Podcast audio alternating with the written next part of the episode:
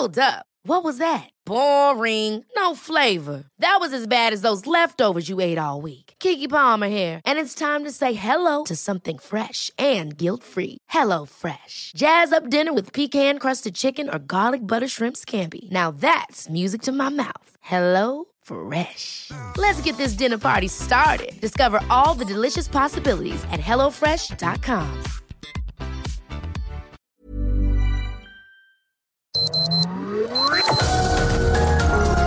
Heraldo Media Group presenta Sergio Sarmiento y Lupita Juárez. Información veraz y oportuna con un toque personal y humano. Por El Heraldo Radio, donde la H suena y ahora también se escucha.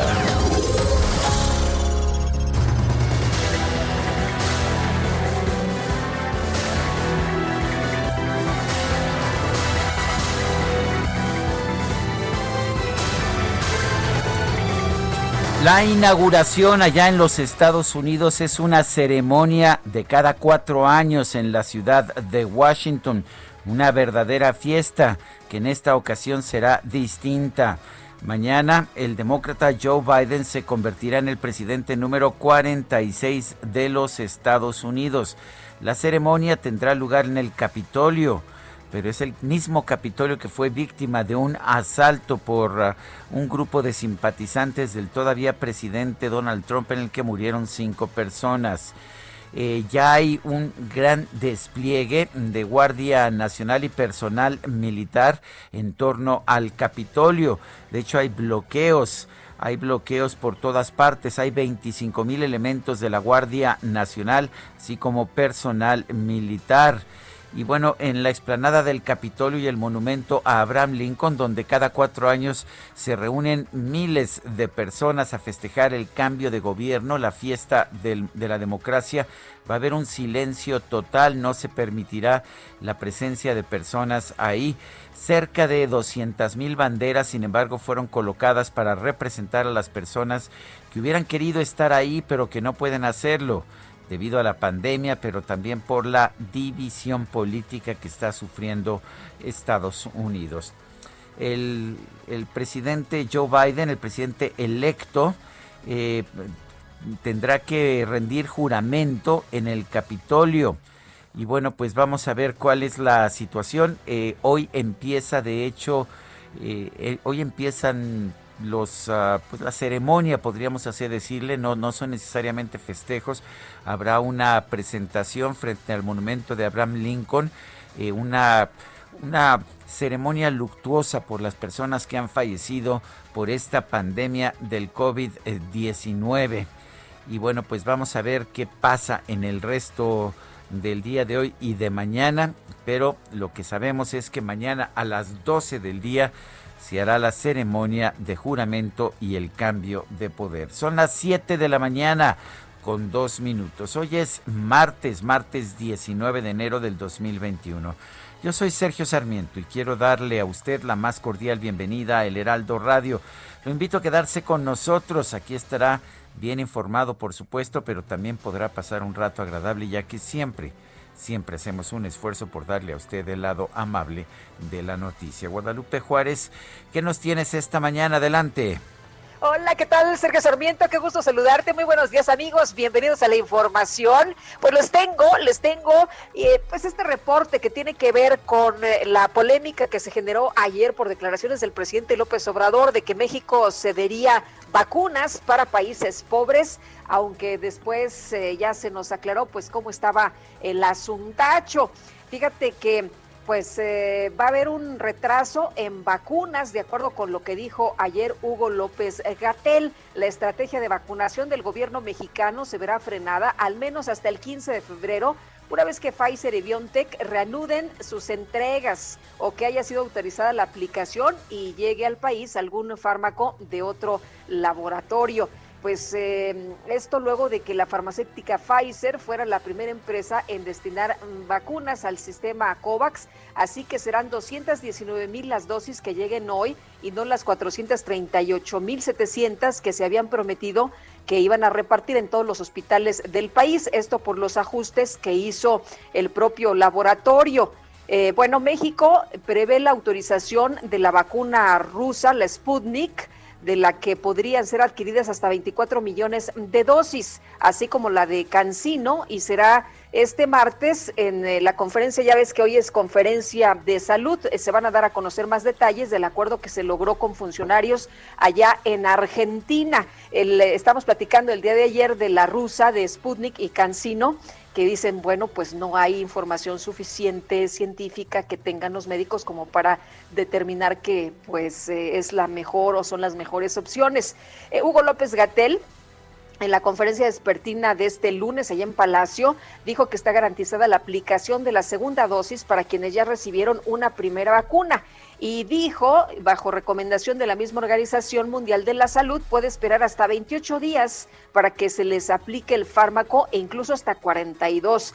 Eh, se confirmó que llegará a México procedente Argentina el activo para envasar dosis de la vacuna desarrollada por el laboratorio británico AstraZeneca y la Universidad de Oxford, aprobado por COFEPRIS el pasado 4 de enero para su uso de emergencia. El embarque con insumos llegaría este miércoles por la madrugada, de acuerdo con López Gatel, los cuales servirían para envasar un millón de dosis hacia finales de marzo. Pues así, así la situación en torno al tema de las vacunas. Bueno, por otra parte, ayer Ricardo Anaya, el ex candidato presidencial del Partido Acción Nacional, anunció que ha decidido declinar la oferta de su partido para ser candidato a una diputación federal. Dijo, sin embargo, que eh, la elección de este año es muy importante, pero la presidencial de 2024 será crucial. En un video que difundió en redes sociales agradeció esta generosa invitación del PAN para convertirse en diputado federal por la vía plurinominal y en particular agradeció a Marco Cortés, el dirigente nacional del partido, su confianza y su apoyo, pero dice que su papel debe ser otro para ayudar que las cosas mejoren y puntualizó que esta vez no contribuirá desde la tribuna, desde una oficina, sino en la calle, en la comunidad, con la gente. Dice que apoyará decididamente a las candidatas y los candidatos de mi partido, pues urge un contrapeso real en el Congreso para hacer frente a este gobierno incapaz y mentiroso. Pero dijo, dijo también que tomó la decisión de dedicarse tiempo completo a volver a recorrer todo nuestro país para escuchar los problemas, las necesidades, los anhelos y los sueños de la gente. Y posteriormente, si la vida y las circunstancias lo permiten, volver a participar en la elección presidencial, pues un poco el camino que siguió Andrés Manuel López Obrador también en su momento de más que buscar cargos legislativos o de elección popular previos, se lanzó desde el 2005 a la presidencia de la República y no cejó sino hasta conseguirlo en el 2018. Son las 7 de la mañana con 7 minutos.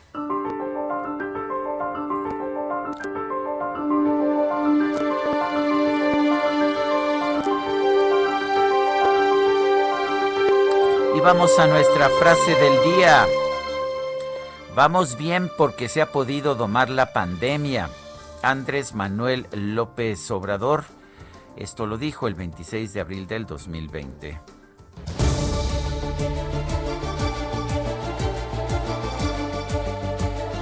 Y las preguntas, ya sabe que nos gusta preguntar. Ayer preguntábamos temprano en la mañana. La epidemia de COVID-19 está peor, 94.2% nos dijo eso, está domada, 1.1%, no sabemos, 4.7%. Esta mañana ya coloqué la siguiente pregunta en mi cuenta personal de Twitter. Deben ser arroba Sergio Sarmiento, se me olvidaba citarla mi, propia cuenta. Bueno, ¿deben el presidente y los gobernadores abstenerse de hacer declaraciones políticas durante las campañas electorales? Nos dijo que sí, 94.9%, que no 4.5%, no sabemos, 0.6%. Las destacadas del Heraldo de México. Y ya está lista Itzel González con las destacadas. Itzel, ¿cómo te va? Muy buenos días. Lupita, Sergio Destacalovers, muy buenos días. Excelente martes 19 de enero. Ya vamos más para allá que para acá de este mes de enero. del 2021. Sergio Lupita con mucha información que se publica esta mañana en el Heraldo de México. Y antes de comenzar, quiero presentarles una, una nota que viene en el Heraldo de México en la página 5 de la sección País, que es en la línea de fuego, es como una cinta de horror. Berenice Ruiz, laboratorista y mamá de nuestra productora Carla Ruiz, nos cuenta la historia. Lo, lo, fuerte que se vive dentro del Hospital La Raza. Los invitamos, lo pueden consultar en línea, lo pueden consultar en el periódico. Una historia estremecedora para quienes no creen en el COVID. Pues hoy de viva voz, la mamá de nuestra productora Carla Ruiz nos cuenta la historia desde dentro del Hospital de la Raza Sergio Lupita. Pues qué interesante. Le echaremos un vistazo. Un vistazo, por favor, esta mañana. Y ahora sí, arrancamos con las destacadas del Heraldo de México. En primera plana, van a países pobres, reducen entrega de vacunas a México. El embarque de hoy llega solo con la mitad de las dosis. Las tres entregas siguientes quedan suspendidas hasta el 15 de febrero, dice López Gatel. País, por oxígeno hacen fila hasta ocho horas. Familiares de enfermos viven un viacrucis diario. Ciudad de México Metro, enchufadas las tres líneas. Las 20 estaciones de la línea 1 ya tienen otra vez alumbrado en sus sistemas. Estados Caravana 2021, Hola Migrante alista ingreso. En tanto, desde Guatemala, miles de hondureños ya iniciaron el retorno. Orbe, transición de poder, respiran miedo en los Estados Unidos. La gente se siente incómoda al salir de sus casas por el alto dispositivo militar desplegado ante posibles amenazas de disturbios en la toma de posesión de Biden. Meta Tom Brady con la fórmula secreta. El veterano coreback es un especialista en los juegos de conferencia y va por uno más. Y finalmente, en mercados para 2021, comercio digital se modera. Hay una afectación económica en los hogares mexicanos, de acuerdo a los especialistas. Sergio Lupita, amigos, hasta aquí las destacadas del Heraldo. Feliz martes. Igualmente, Itzel, gracias. Buenos días. Son las 7 de la mañana, 7 con 12 minutos. Vamos a un resumen de la información más importante de este martes 19 de enero del 2021. El subsecretario de Prevención y Promoción de la Salud, Hugo López Gatel, informó que debido al recorte en la entrega de vacunas contra el coronavirus de la farmacéutica Pfizer, el lote que llegará este martes a México fue reducido a la mitad. La consecuencia sobre el embarque que estaba programado para mañana iba a ser un embarque de eh, semejante al de la semana pasada de 439.725 dosis. Ha sido adaptado 50% menos y vamos a tener la mitad, 219.350 dosis. También López Gatel indicó que los embarques de vacunas de Pfizer programados para los días 25 de enero, 2 y 9 de febrero van a llegar al país hasta el próximo 15 de febrero. En este momento tenemos esta reducción al 50% y tendremos un diferimiento hasta el 15 de febrero.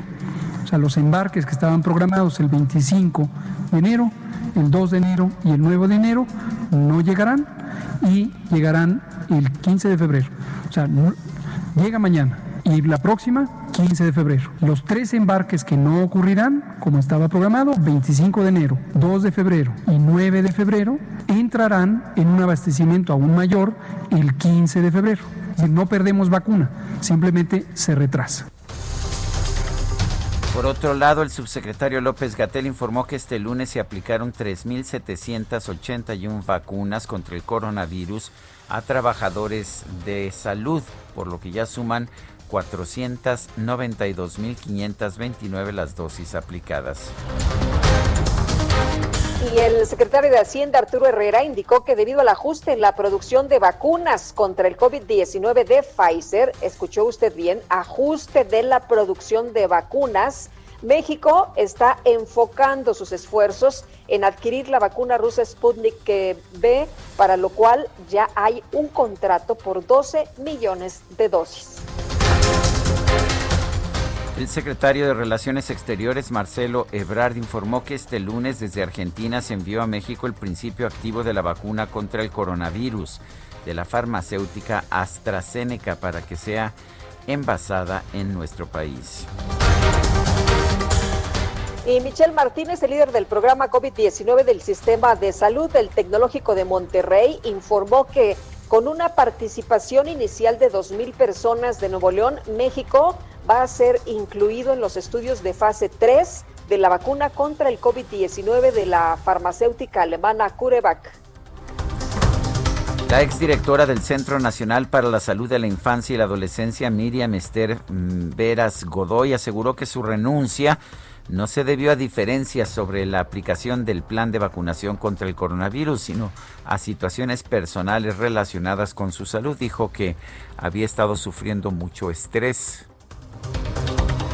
Marta Delgado, la subsecretaria de Asuntos Multilaterales y Derechos Humanos de la Cancillería, rechazó las acusaciones sobre una supuesta vacunación clandestina a funcionarios de la dependencia con la fórmula del laboratorio chino Cancino Biologics.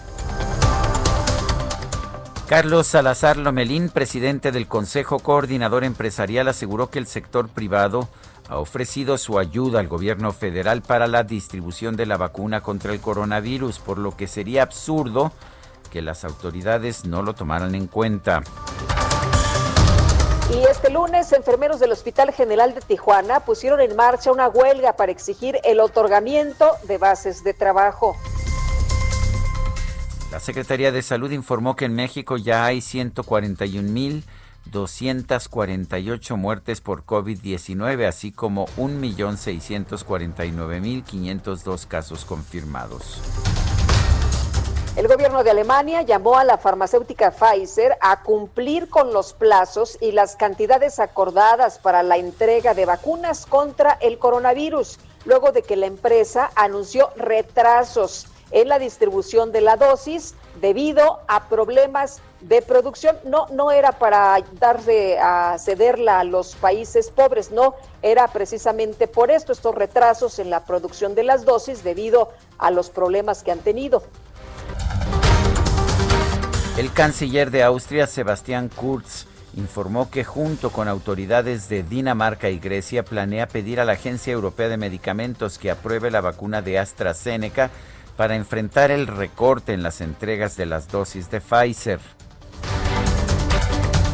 Y el presidente de los Estados Unidos, Donald Trump, el todavía por hoy presidente de los Estados Unidos, anunció que a partir del 26 de enero será levantada la prohibición de la llegada de viajeros procedentes de la Unión Europea, Reino Unido y Brasil a causa de la pandemia de coronavirus. Empieza la cuenta regresiva para Trump.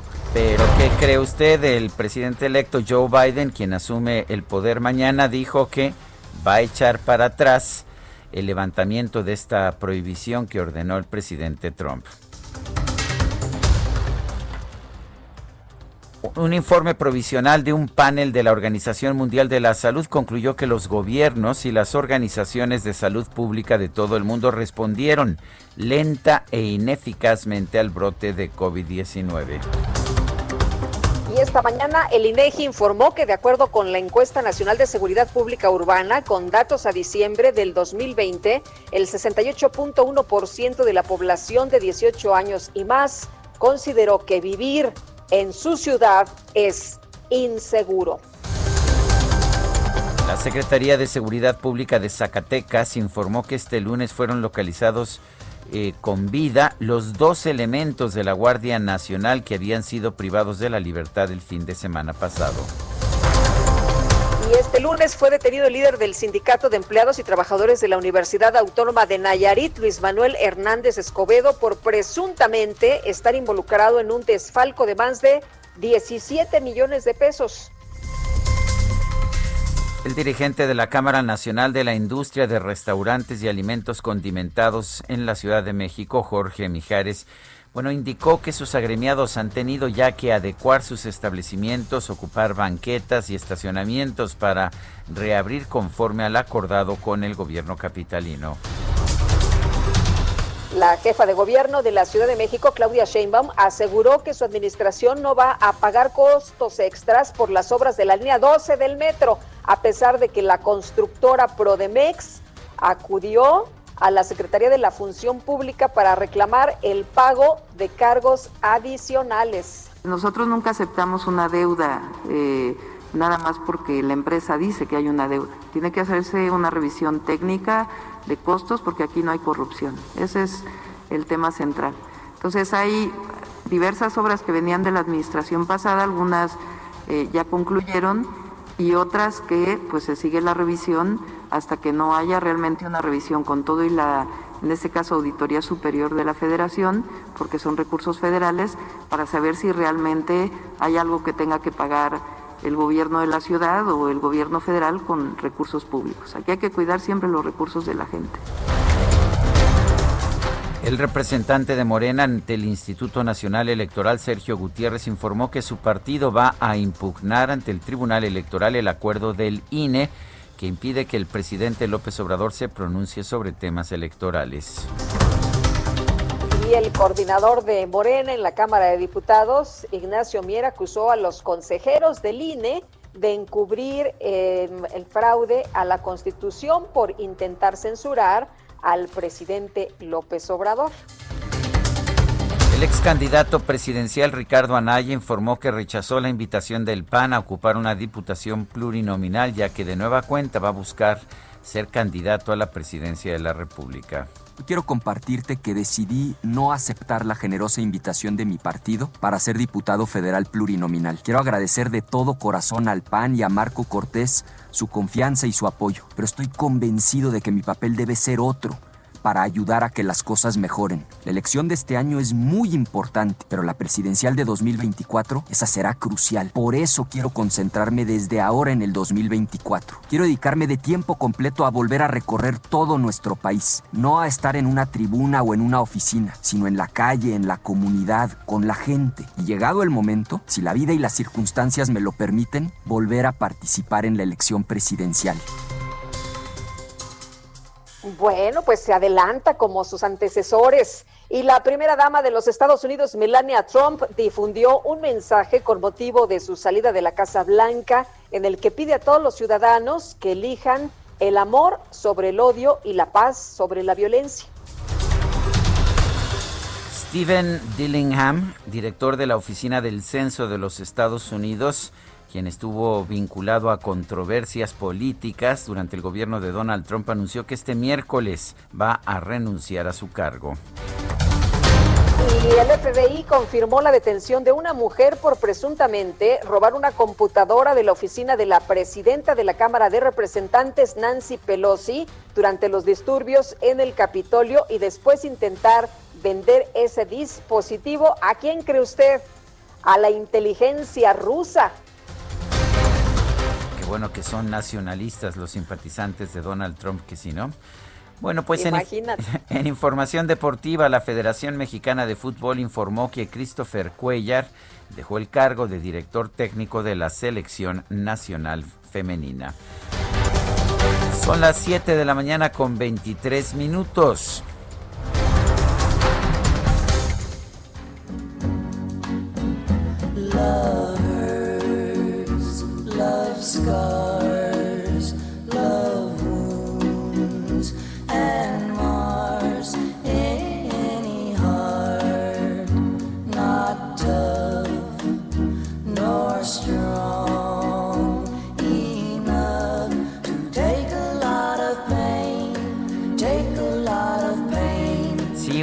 Armonía cerrada caracterizaba la música de los Everly Brothers. Eh, Donald nació el primero de febrero de 1937 y Philip el 19 de enero de 1939. Philip, de hecho, falleció el 3 de enero del 2014. Hoy vamos a recordar a estos dos hermanos, Don y Phil Everly, que generaron tuvieron un gran impacto en la música en la música en los Estados Unidos, pues durante muchos años, de hecho, estuvieron primero activos desde principios de los años 50 hasta principios de los 70 y después tuvieron un renacimiento allá por los años 80 y hasta el 2005. Empezamos con esta que se llama Love Hurts, el amor duele.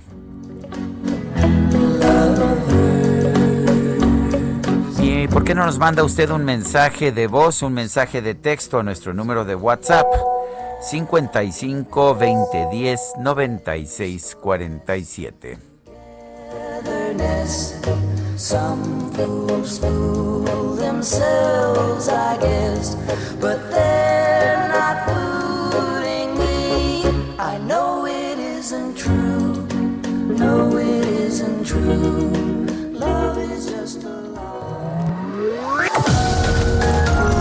Sergio Sarmiento y Lupita Juárez quieren conocer tu opinión, tus comentarios o simplemente envía un saludo para ser más cálida esta mañana. Envía tus mensajes al WhatsApp 5520 109647. Heraldo Radio. Heraldo Radio. Continuamos con Sergio Sarmiento y Lupita Juárez por El Heraldo Radio.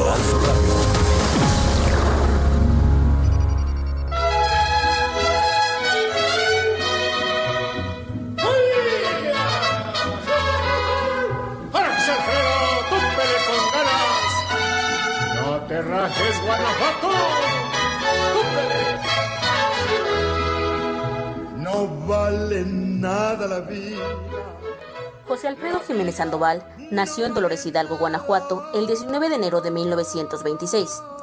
Fue un cantante y compositor mexicano famoso por crear una gran cantidad de temas en el género regional mexicano, principalmente rancheras, sones y corridos al ritmo de mariachi y banda.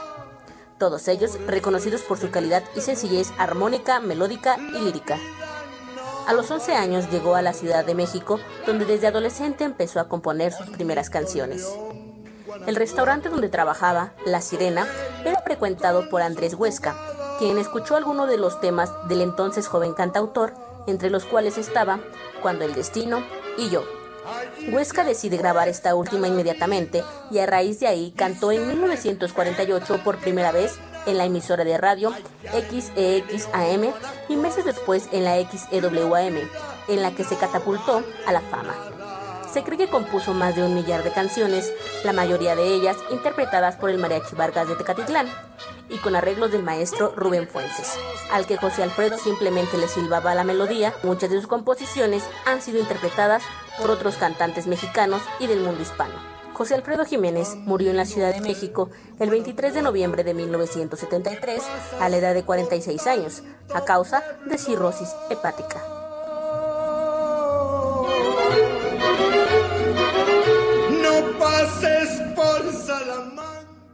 Dream, dream, dream, dream, dream. Dream, dream, when I want you. In my arms when I want you. And all your charms whenever I want you. All I have to do is dream.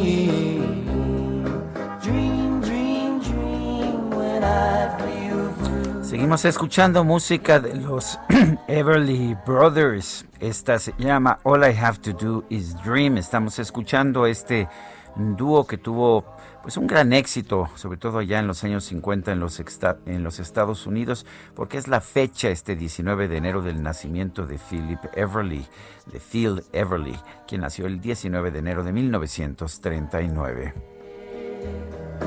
Only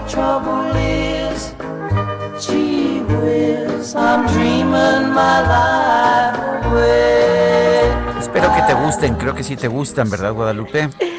Fíjate que sí, Sergio, y ah, qué bonito, qué bonito que se escuchan esta mañana aquí en el Heraldo. Y tenemos mensajes de nuestros amigos Amy Shehoa, la sesión de las vacunas, reales o inventadas, y por la razón que sea, es una patada en la cara del pueblo de México. Enorgullecerse de ello es no tener progenitora. Saludos cariñosos. Dice Miguel Rodríguez, buenos días Lupita y Sergio, esperando las noticias, esperamos que no sean malas. Bueno, pues hay de todo siempre, ¿no? Como en botica. Y hola Sergio y Lupita, hoy se me pegaron las sábanas apenas despertando, pero ya escuchando los saludos afectuosos para todos ustedes desde Tequisquiapan. Espero que tengan buen día. Soy Patricia. Es que con el frío sí dan ganas de quedarse otro ratito, ¿no? Es que ha estado haciendo bastante frío aquí en, en la zona de Benito Juárez. Amanecimos con una temperatura de 9 grados y tengo entendido que por allá por tu pueblo la cosa está bastante más complicada, mi querida Guadalupe. Sí, hace mucho frío esta mañana. Te imaginarás, te imaginarás mi atuendo. Me lo imagino. Muy bien. Son las siete con treinta y cuatro minutos. El presidente nacional de Morena, Mario Delgado, cuestionó la decisión del Instituto Nacional Electoral de, de prohibirle al presidente hacer uh, declaraciones políticas en, uh, durante, durante la campaña electoral. Dijo que esto es un acto de censura. En la línea telefónica, Mario Delgado, presidente nacional de Morena. Mario, ¿cómo estás? Buenos días. Hola Sergio, ¿cómo estás? Lupita, ¿cómo están? Eh, Hola, ¿qué tal? Bien. Mario, no lo prohíbe esto específicamente el artículo 41 de la Constitución, este tipo de declaraciones, y, y no es una cosa que impulsó, de hecho, o que impulsaron los partidos de izquierda después de las elecciones del 2006, en la reforma electoral del 2007. Sí, bueno, qué bueno que recuerdas, eh, Sergio, de dónde viene esta eh, reforma. Eh, acuérdate que en ese 2006 era como la guerra de los spots y durante muchos años se luchó porque la gente tuviera información, porque hubiera transparencia. En aquel, acuérdate que en aquellas épocas el presidente de la República, pues era muy difícil que accediera a los medios de comunicación en entrevistas o en encuentros directos. Después del informe de gobierno se hacía una ronda este, con las televisoras, con algunos diarios, y después de eso era difícil que, que, la, que la prensa, los medios tuvieran acceso al presidente. Y la comunicación política era, eh, pues más bien propaganda, el tema de los spots, ¿no? Todo el tiempo. Y esa reforma justamente viene para poner ciertos límites a eso, justamente que durante los, la, los periodos de campaña no pudieras hacer propaganda es una reforma pensada en esos tiempos y pensada en limitar ese tipo de iniquidades que podían eh, darse. También acuérdate cómo era el acceso a los medios, cómo directamente los partidos compraban o los particulares los tiempos a los medios y podían meter los spots que, quisieran. En ese contexto, a mí me parece, eh, Sergio, pues que es una licitación eh, que no puede limitar a una forma de comunicación que ya evolucionó y que es un modelo completamente diferente, diferente el que tiene el presidente, donde hoy pues, él todos los días informa, todos los días enfrenta a, los medios, los cuestionamientos, eh, la, lo que las acciones de gobierno y de esa manera garantiza el, el derecho a la información que tiene la población. Y esta medida del INE me parece que va más allá que mete además en una complejidad muy grande a la propia autoridad, porque es para el presidente, para los gobernadores. Entonces, ahora sí que la autoridad electoral tiene que estar pendiente de todo lo que digan los gobernantes que pudiera generar una inequidad. Cuando yo creo que ya tenemos que confiar en la gente y que la gente decida libremente sobre las opciones políticas que representan los partidos y por supuesto también el gobierno. Todo gobierno busca mantenerse en el poder, busca hacer las cosas bien para que la gente le refrende su confianza y eso es parte de una democracia. Por eso mi cuestionamiento a la, a la medida del, del Pero no habría entonces que mejor cambiar la ley, el artículo 41 de la Constitución, en lugar de violarla.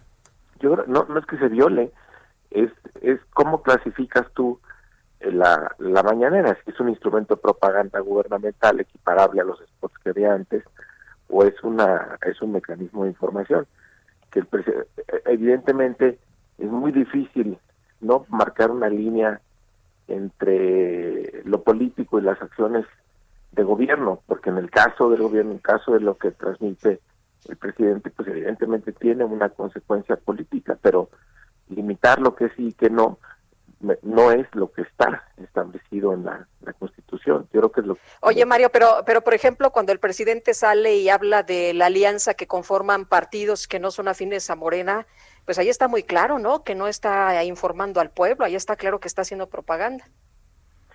Bueno, pues si, si una, si eso es propaganda, eh, Lupita, pues hab- habría que, ah, digamos, revisar más bien el diccionario, ¿no? Si una represión política se convierte en propaganda, eh, pues entonces creo que estamos ya en otro campo. Por eso me parece que lo que el INE cruza eh, la línea y se mete a un campo, pues que va a ser muy difícil y que suena muy mal, ¿no? Que en estos tiempos donde se procuran las libertades, un gobierno que promueve la libertad como nunca antes, empecemos con actos de censura.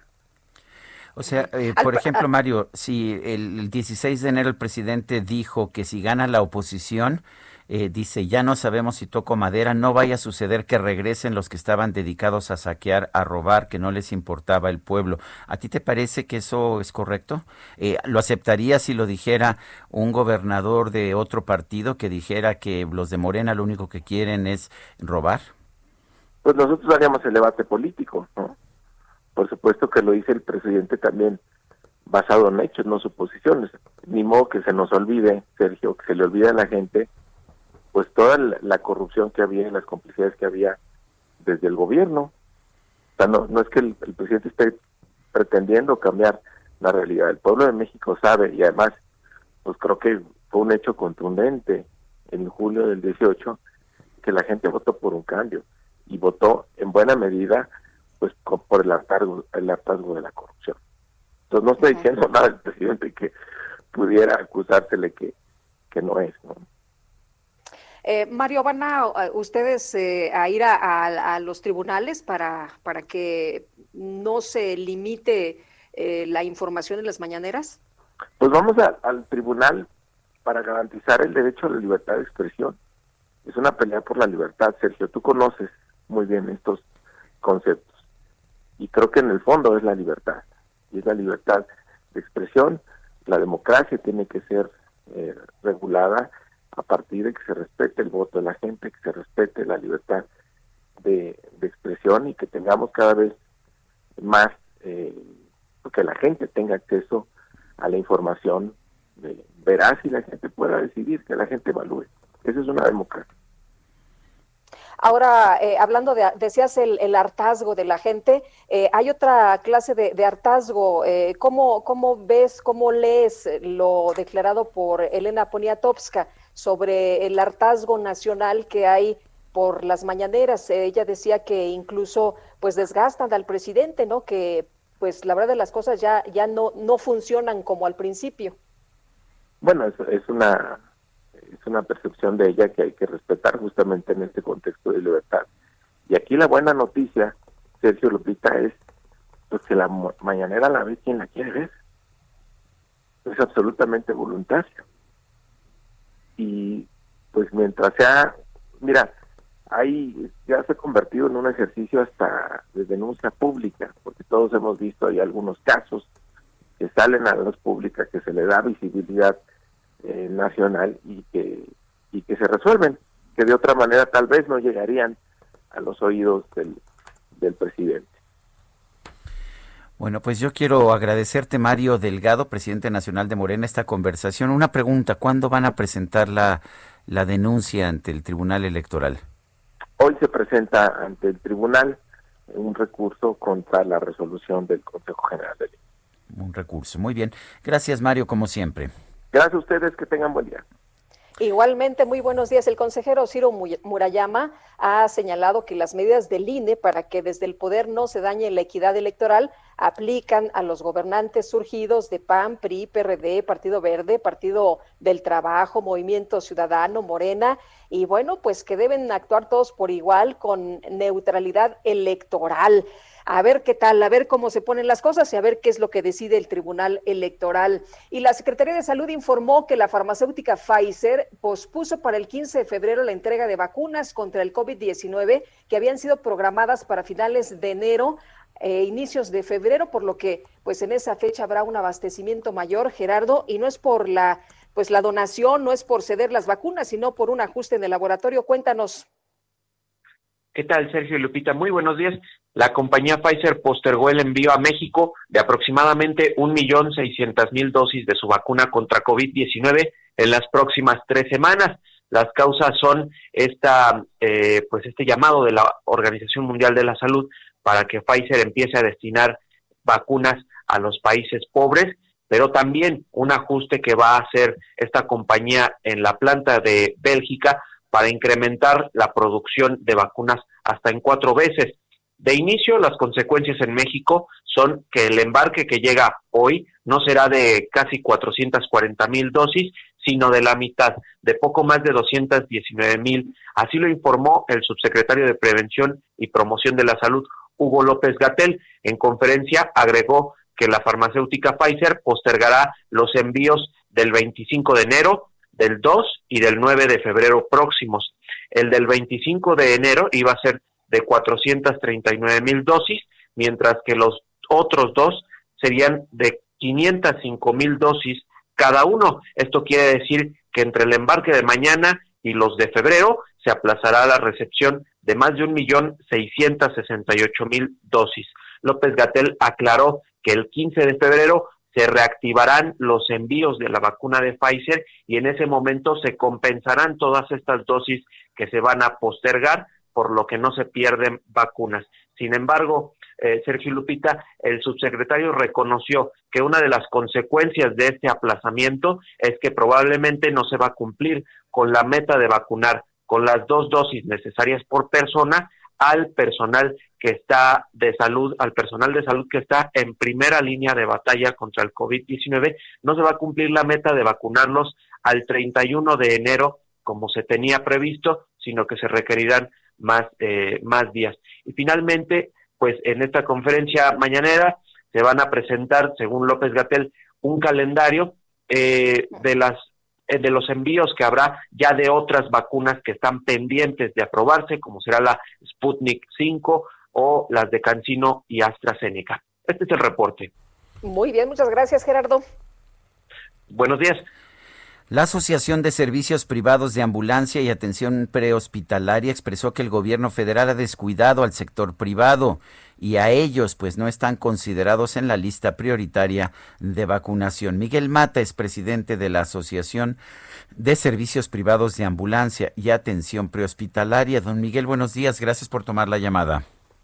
Sergio, ¿cómo estás? Muy buenos días, a tus órdenes. De hecho, don Miguel, si, si hay alguna primera línea en la lucha contra el COVID, les toca a ustedes, ¿no?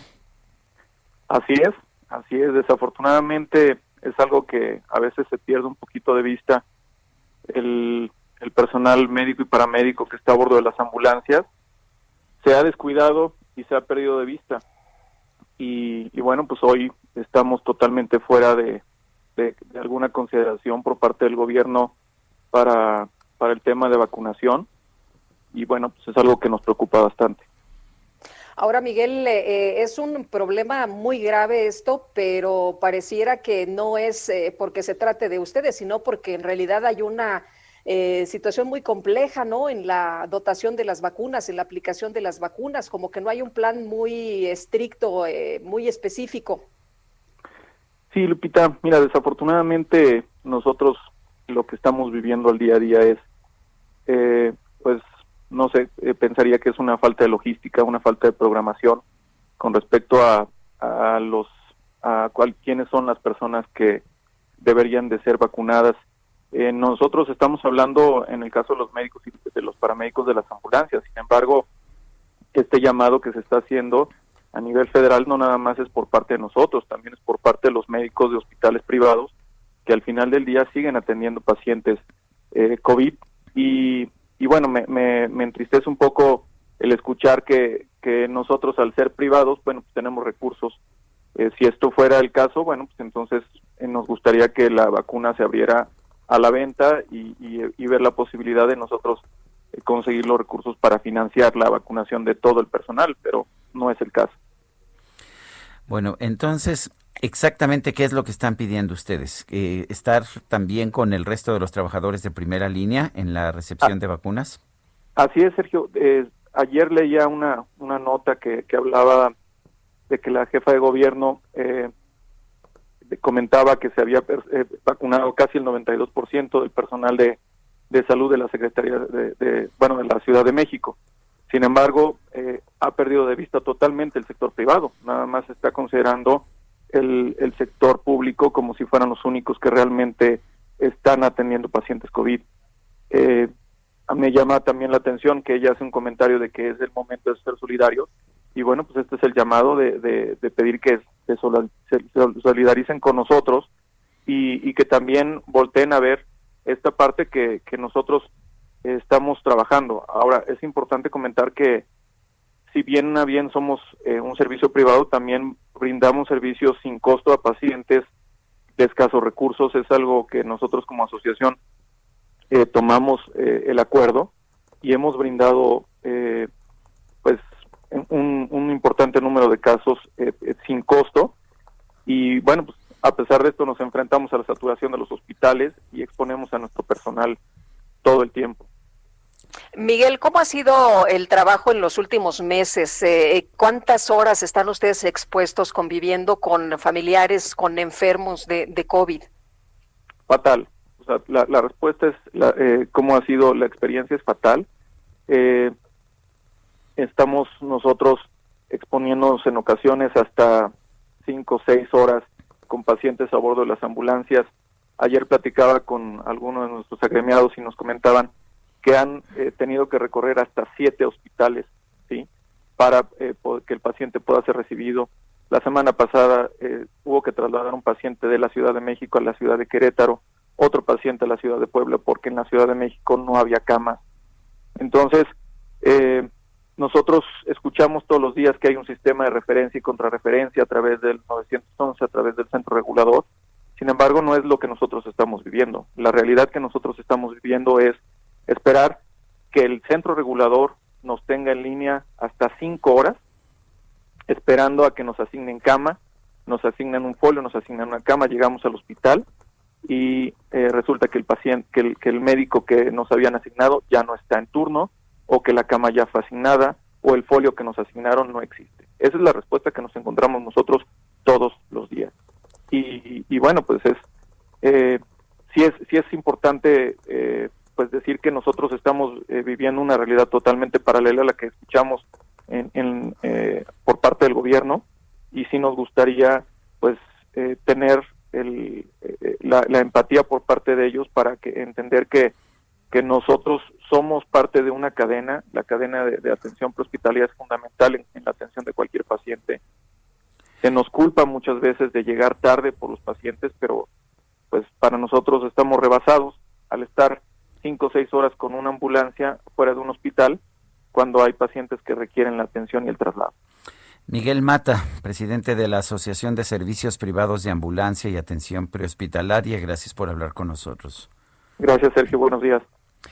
Y bueno, en otros temas, Guadalupe, fíjate que se dio a conocer esta mañana una información muy interesante surgida ya de la ciudad de Washington. El presidente electo Joe Biden ha seleccionado al secretario de Salud de Pensilvania, Rachel Levine, para ser su, eh, su subsecretario de Salud o sub, sub, subsecretaria de salud. Y bueno, eh, la duda que tengo aquí del género, pues resulta del hecho de que esta persona, Rachel Levine, es transgénero.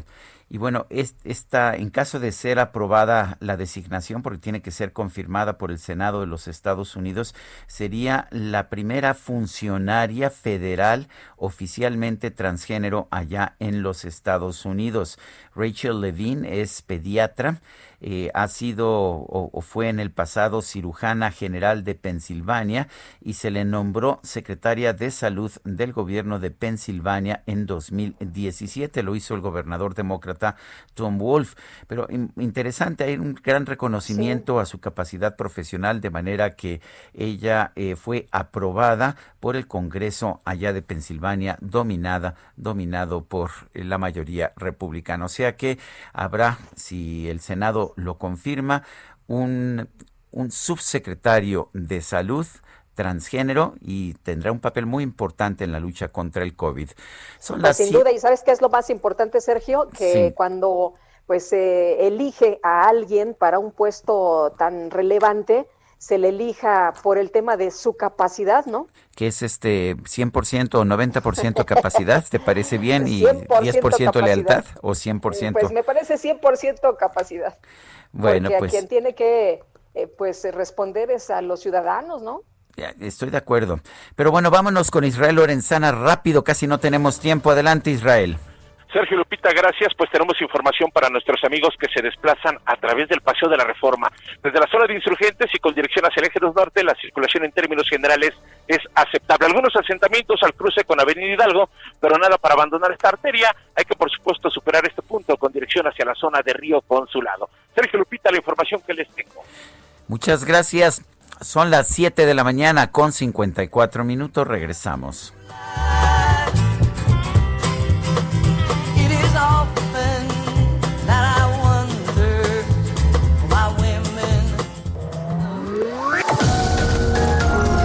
Sergio Sarmiento y Lupita Juárez quieren conocer tu opinión, tus comentarios o simplemente envía un saludo para ser más cálida esta mañana. Envía tus mensajes al WhatsApp 5520 109647.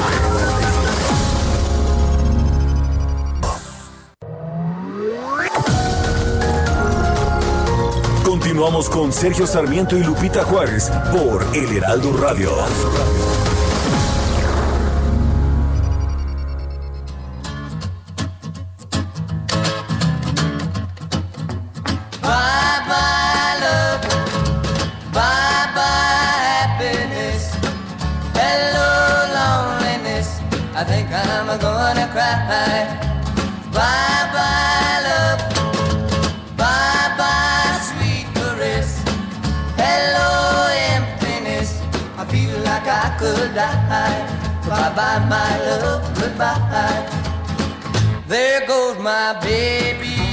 Sí, son los Everly Brothers hoy que estamos festejando el nacimiento de Phil Everly. Esta canción Bye Bye Love se convirtió en un éxito monumental en 1957. Posteriormente sería reinterpretada por el por otro dúo muy famoso Simon y Garfunkel, pero esta fue la versión original. La canción es de Feliz y Budlow Bryant, pero quienes la hicieron famosa fueron los hermanos Everly, the Everly Brothers. Bye bye, sweet caress. Hello, emptiness. Vamos a mensajes de nuestro público, Guadalupe. Dice Norvac 50, que les vaya bien, que tengan excelente día y aquí estamos escuchando ya las noticias y mucho gusto escuchar su programa. Muchas gracias. Y dice otra persona, eh, buenos días, dúo dinámico. Aquí el admirador número uno de Sergio Sarmiento. El INE debería de quitar los spots donde Morena usa la vacuna como propaganda política. Un saludo de un regio montano viviendo en Lima, Perú. Pues saludos a quienes nos escuchan fuera de nuestro país a través de heraldodemexico.com.mx. Y nos dice Rodolfo Contreras, productivo martes respecto al manejo económico y sanitario en México en las peores manos, en el peor momento. Son las 8 de la mañana con 3 minutos, 8 con 3, vamos al clima. El pronóstico del tiempo, Sergio Sarmiento y Lupita Juárez. Patricia López, meteoróloga del Servicio Meteorológico Nacional de la CONAGUA. Adelante, Patricia. Hola, ¿qué tal? Buenos días, Sergio Lupita. Los saludo a ustedes y a todos los que nos escuchan. Y les comento que este día el Frente Frío número 29 generará lluvias puntuales fuertes y rachas de viento en su recorrido sobre el noreste del territorio nacional. Además, un vórtice de núcleo frío en interacción con un nuevo frente frío y el río atmosférico sobre el noroeste del país dará lugar a la sexta tormenta invernal de la temporada. Estos ocasionarán lluvias puntuales muy fuertes y rachas de viento con posibles tolvaneras sobre el noroeste y norte de México con ambiente gélido y caída de nieve o agua-nieve en sierras de Baja California, Sonora, Chihuahua y el noroeste de Durango. También les comento que la corriente en chorro subtropical mantendrá el ingreso de humedad con probabilidad de lluvias aisladas acompañadas de descargas eléctricas y posible caída de granizo sobre el occidente, centro y sur del territorio, incluyendo parte del Valle de México, así como tormentas de corta duración y posibles granizadas en Michoacán y Guanajuato. Por último, un canal de baja presión generará lluvias con chubascos en el oriente y sureste mexicano, incluyendo la península de Yucatán. Aquí en la Ciudad de México se pronostica hacia la tarde el incremento de nublados con probabilidad de lluvias aisladas, esperándose una temperatura máxima de 21 a 23 grados centígrados y una temperatura mínima para el día de mañana al amanecer de 8 a 10 grados centígrados. Sergio Lupita, tendremos un día activo en cuanto a sistemas meteorológicos. Este es el reporte, regreso con ustedes. Gracias. Muy bien, Patricia, gracias por esta información. La directora general del Metro, Florencia Serranía, informó que la línea 1 quedó energizada ya. Y bueno, pues vamos con Manuel Durán, que nos tiene todos los detalles. Manuel, ¿qué tal?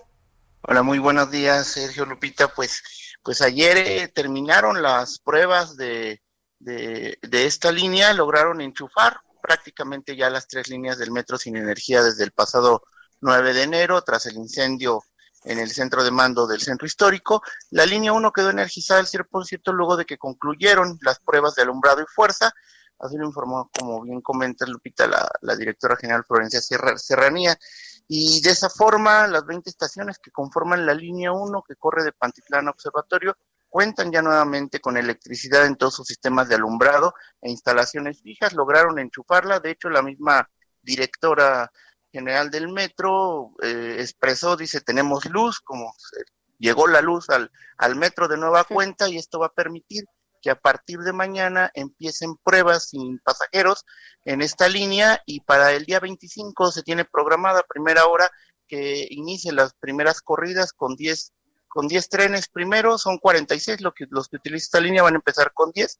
Una semana después iniciará la, la línea 4 y una semana siguiente la línea 3. Se está todavía en la parte de remoción de escombros, limpieza para dejar ya todo el sistema eh, eh, listo. Eh, se terminó de colocar las 80 toneladas de equipo eh, eléctrico que, que pepenó prácticamente la, la, la CFE de sus instalaciones en todo el país para poder auxiliar al metro y eso también permitió que, que hubiera un acuerdo este fin de semana para que sea la CFE la que entre al quite para poder este, terminar los trabajos de modernización eléctrica de la estación Buen Tono, del, centro de Buen Tono, que que pretendía renovar por completo la línea 1 antes de que ocurriera este incendio, Sergio Lupita. Bueno, entonces ya tenemos luz, ¿verdad, Manuel Durán?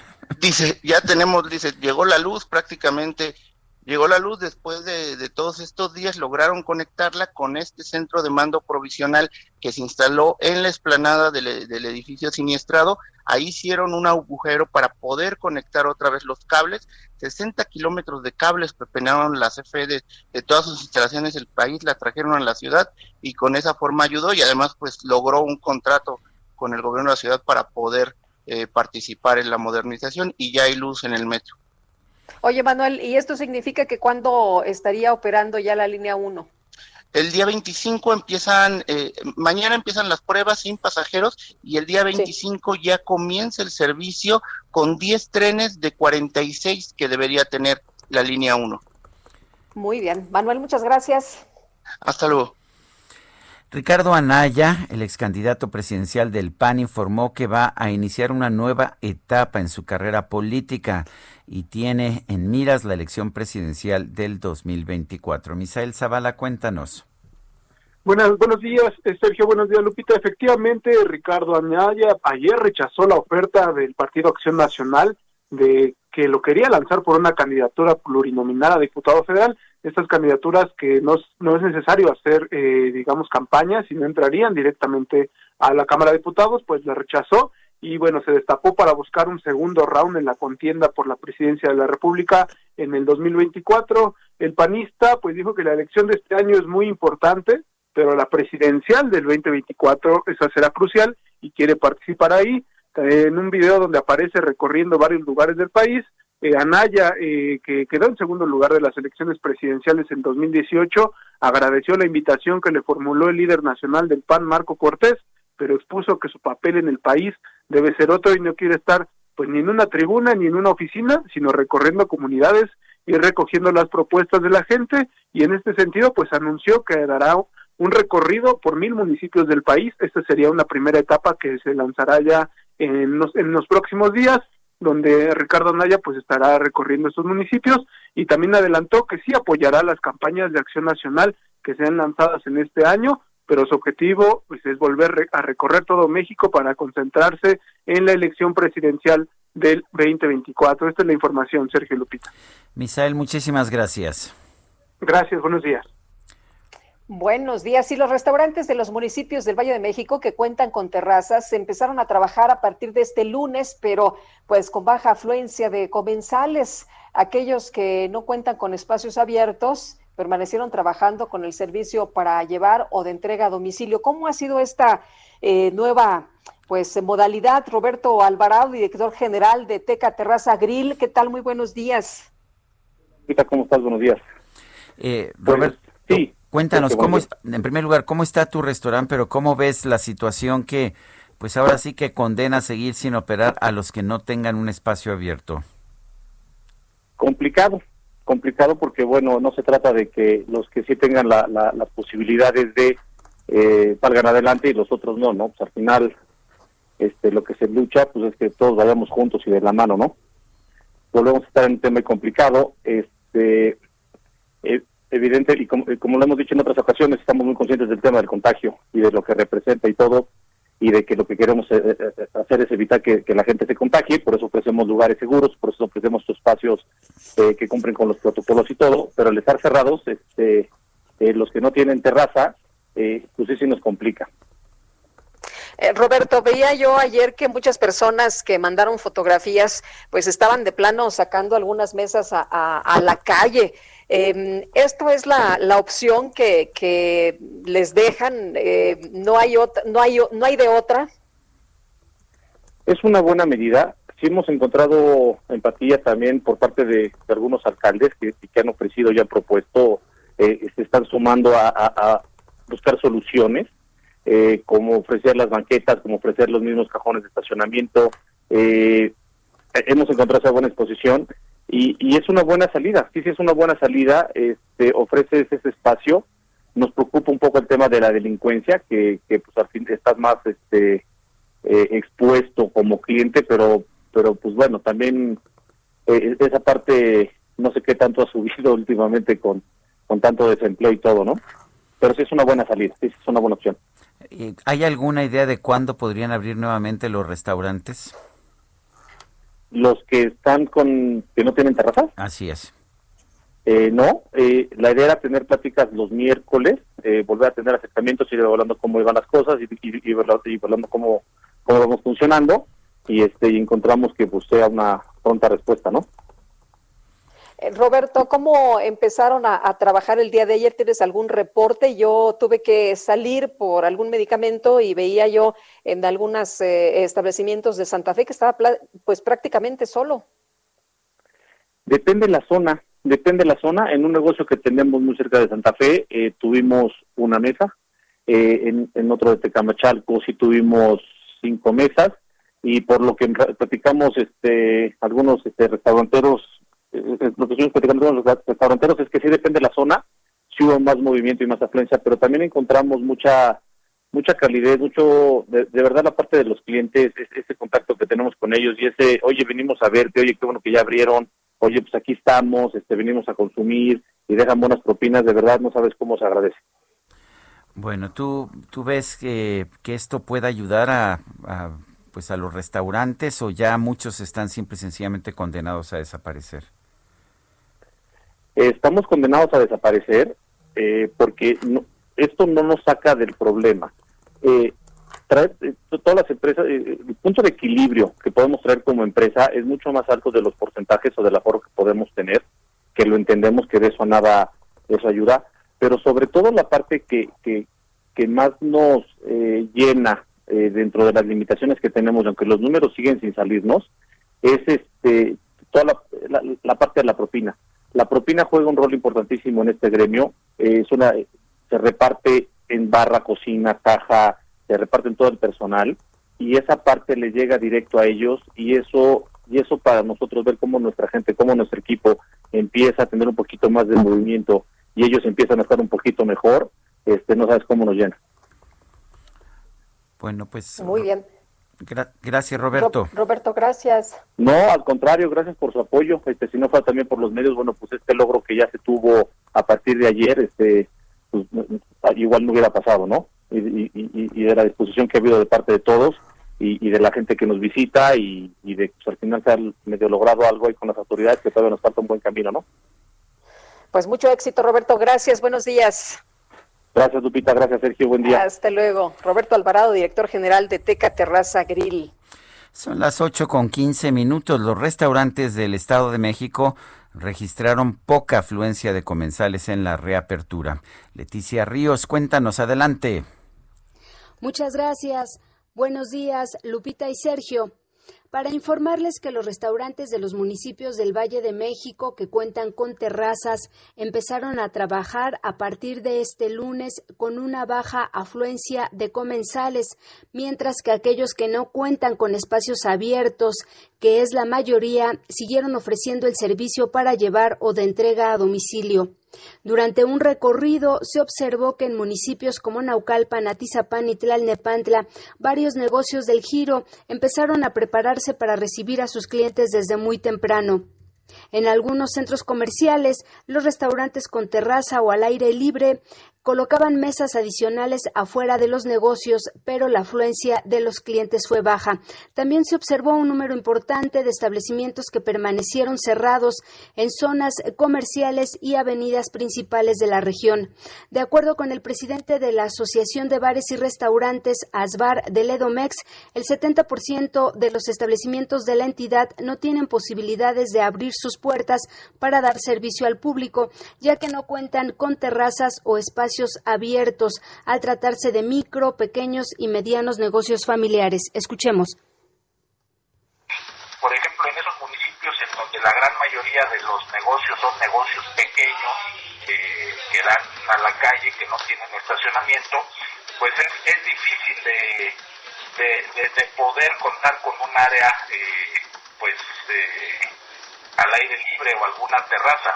Esperemos que esta medida sea un primer paso y muy pronto podamos En tanto, el presidente de la Unión Industrial de Ledomex, UNIDEM, Francisco Cuevas, reconoció a las autoridades capitalinas y mexiquenses por permitir la operación de estos negocios en semáforo rojo, ya que dijo se ha probado que castigar la actividad económica no reduce los contagios, pero señaló que la medida resulta insuficiente para repuntar al sector, uno de los más golpeados por la pandemia. Hasta aquí mi reporte. Muchas gracias. Muchas gracias, Leticia Ríos. Adelante, Lupita. Pues vamos ahora con Manuel Durán, porque el alcalde de Miguel Hidalgo, Víctor Hugo Romo, supervisó el cumplimiento de las medidas sanitarias en restaurantes de la demarcación. ¿Y cómo estuvieron las cosas por allá, Manuel? Cuéntanos.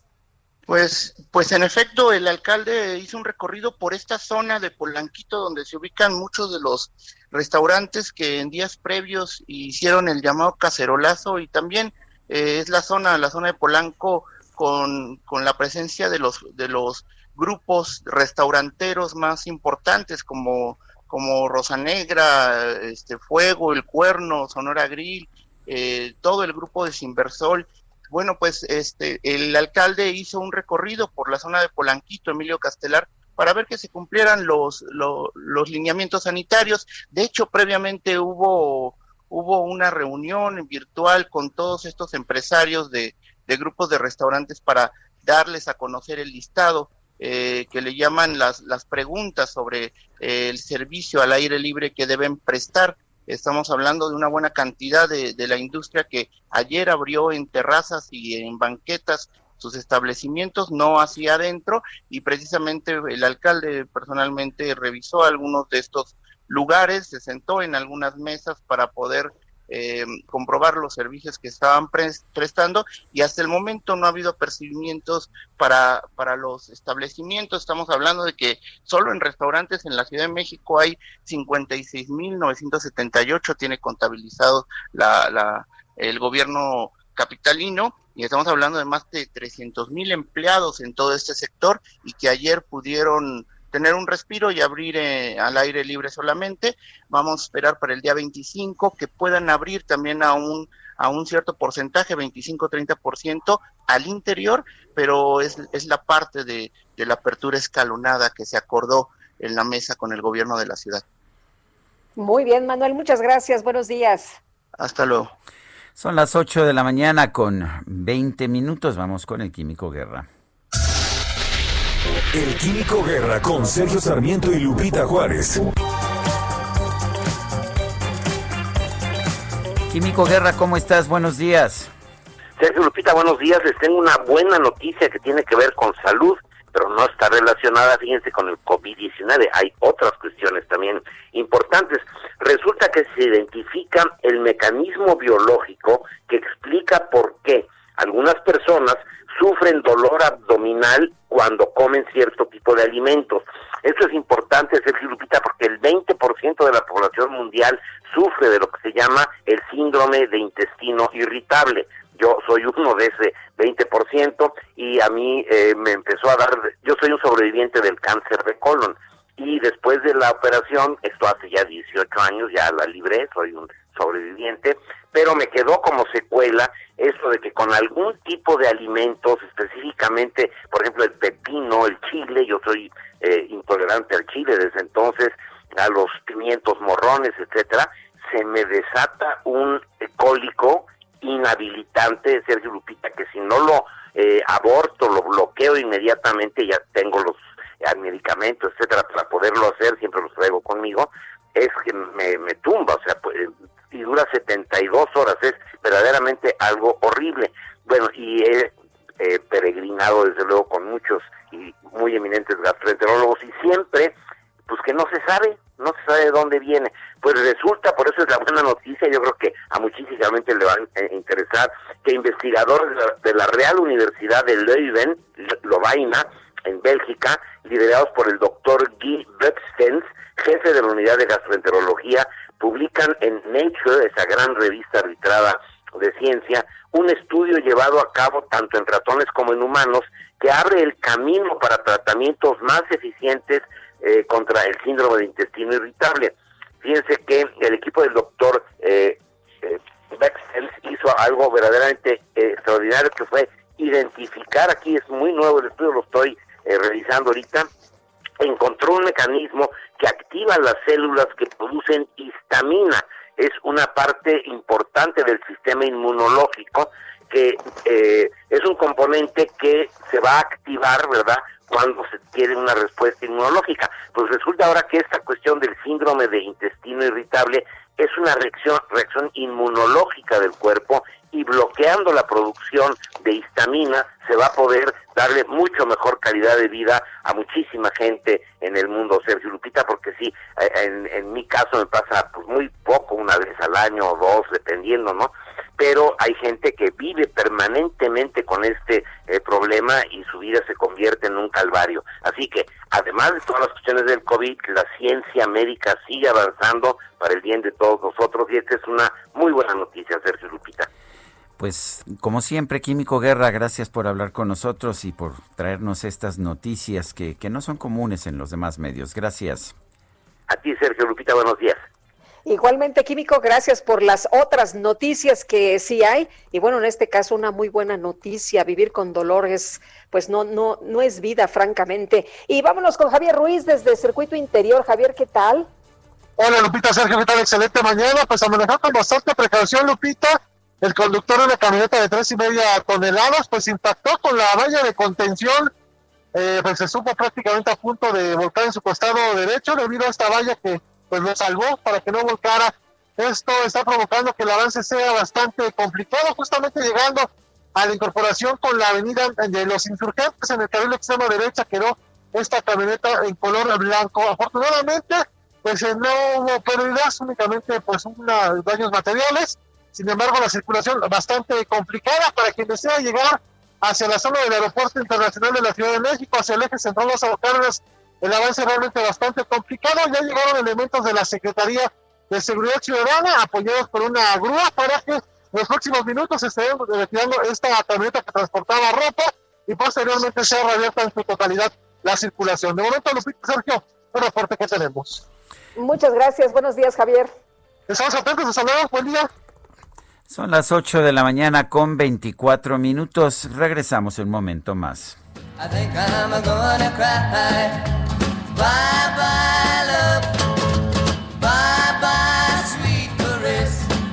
Hello, emptiness. I feel like I could die. Bye bye, my love.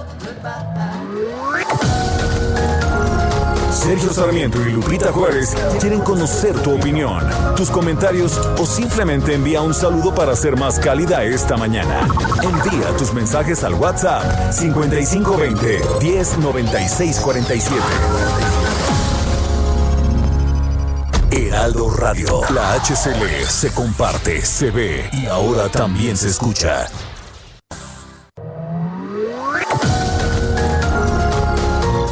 Continuamos con Sergio Sarmiento y Lupita Juárez por El Heraldo Radio. Jaque Mate con Sergio Sarmiento.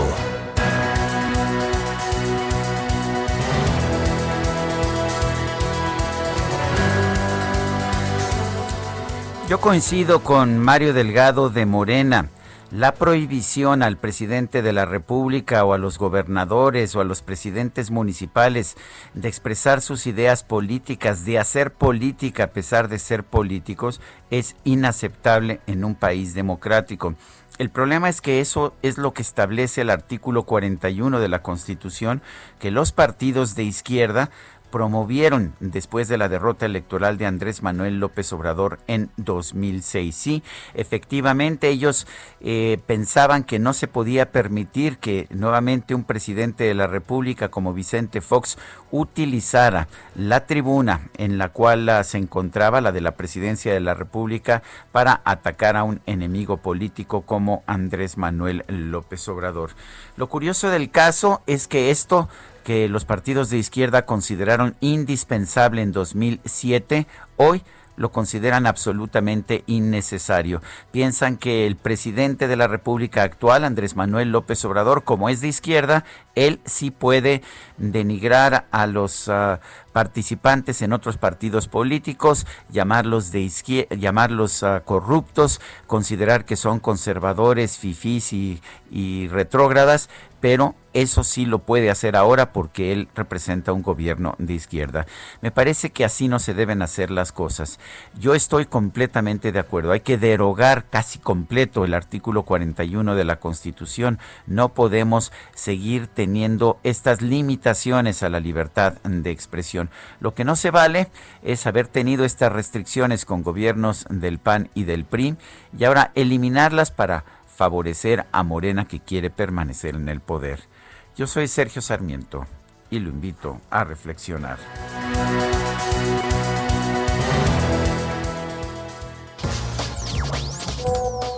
Sergio Lupita, equipo de producción, muy buen día, soy Jan Zarco. Este gobierno es indolente, irresponsable, obviamente hay mucho dinero de por medio y no le conviene al gobierno dar las cifras reales, ni en dinero, ni en vacunas, ni nada, por lo tanto, esta es una mentira descarada. Podría considerarse inclusive esto un genocidio de este gobierno. Son completamente irresponsables. Reporte Metro con Ana Moreno. Ana Moreno, ¿cómo te va? Buenos días. Hola, ¿qué tal Lupita, Sergio? Un saludo a todo el auditorio del Heraldo. Les informo que esta mañana las líneas 4, 5 y 6 están operando en ambas direcciones con un intervalo de paso entre trenes de 7 a 9 minutos. Le sugerimos a las personas usuarias que tomen previsiones en su viaje. Las líneas 1, 2 y 3 continúan con servicio emergente. Como alternativa les sugerimos que para la línea 1 pueden utilizar la línea 9 del metro que recorre de Pantitlán hasta Tacubaya. En apoyo en línea 2 están las líneas 7 y 8 del metro y el servicio de RTP que va de Tasqueña a Cuatro Caminos en ambas direcciones. Y para la línea 3 las alternativas son el Metrobús y el servicio de RTP. Pueden consultar más información en nuestras redes sociales oficiales. El resto de las líneas opera con normalidad. La afluencia va de moderada a alta con un intervalo de cuatro minutos. Y decirles que no bajemos la guardia, Lupita, y portemos el cubrebocas eh, correctamente en nuestro trayecto y en la, al interior de los trenes también. Hasta el momento esta es la información. Que tengan un excelente martes. Muy bien, pues muchas gracias por tu información, Ana. Hasta luego, Sergio. Muy buen día. Y bueno, vámonos a, vámonos a la frontera sur, allá a Chiapas. Jenny Pascasio nos tiene información. Adelante, Jenny. ¿Qué tal? Muy buenos días para informarles que en la frontera de Tecunumán, Guatemala, al menos 3.000 migrantes ya esperan unirse en un mismo contingente para ingresar a México eh, a través del río Suchiate. Ante esto, las autoridades eh, mexicanas mantienen vigilancia en, tanto en Chiapas como en Tabasco incluso en puntos ciegos con militares, Guardia Nacional y agentes de migración, incluso policías municipales y estatales. En Tecumumán, Guatemala, los hondureños están dispersos por toda la ciudad y pertenecen al contingente que logró derribar el cerco militarizado en Guatemala el pasado sábado. Al respecto, el defensor de los derechos humanos, Luis García Villagrán, nos dijo que el albergue de la ciudad fronteriza con México se encuentra abarrotado de personas, incluso una minoría de nicaragüenses y salvadoreños que también forman parte de este éxodo. Dijo que si no logran pasar en caravana, lo harán en operación hormiga. En la aduana, otros migrantes que buscan ingresar de manera regular ya realizan la solicitud de refugio y hacen fila en el puente Rodolfo Robles que conecta a México. Les comento que ayer eh, militares y Policía Nacional Civil de Guatemala nuevamente hicieron uso de toletes y gas lacrimógeno en Vado Hondo, Chiquimul, en la frontera con Honduras, para desalojar a otro grupo de cuatro mil personas que pasó la noche en la carretera esperando que los dejaran pasar. Sin embargo, no fue así y en autobuses eh, trasladaron a los hondureños de retorno a su país de origen y algunos lograron esconderse en la maleza para no ser retornados y se espera que ellos se unan a este contingente que planea ingresar este a México. Bueno, pues Jenny Pascasio, muchas gracias por esta información. Estaremos atentos. Muy buenos días. Buenos días. Y tras la confrontación de las fuerzas militares y policías de Guatemala con las caravanas migrantes provenientes de Honduras, el presidente López Obrador pidió que se respeten los derechos humanos de los migrantes y se les atienda para evitar pues estas entradas forzadas. Santiago Corcuera, profesor de Derechos Humanos de la Universidad Iberoamericana y expresidente de la Comisión contra las Desapariciones Forzadas de la ONU, gracias por tomar nuestra llamada. Muy buenos días. Muy buenos días, Lupita. Hola, Sergio. ¿Cómo están? Muchas gracias por invitarme. Eh, gracias, gracias, Santiago. A ver, estamos viendo una situación compleja. Eh, lo que dicen las autoridades de Guatemala es que estos refugiados hondureños o estas eh, o esta masa de migrantes hondureños están violando su ley. ¿Qué opinas? ¿Qué debe hacer la autoridad? Gracias por invitarme a, tratar este tema tan sensible, en, en donde si me lo permites, lo voy a enfocar más desde el ámbito internacional, dado que los incidentes a los que se están refiriendo, eh, pues están ocurriendo en un país que no es en México. Aunque México ya se está preparando para contener, como sabemos, ya hay, un despliegue de la Guardia Nacional eh, hacia la frontera de México con Guatemala, pues con las intenciones claras de contener el ingreso de estas personas. Eh, me parece que hay que verlo desde el siguiente punto de vista. Estas personas hondureñas que se organizan para hacer su tránsito hacia el norte, eh, no son migrantes indocumentados, migrantes económicos, son personas que están huyendo de una situación de violencia generalizada y de violaciones masivas de derechos humanos en su país.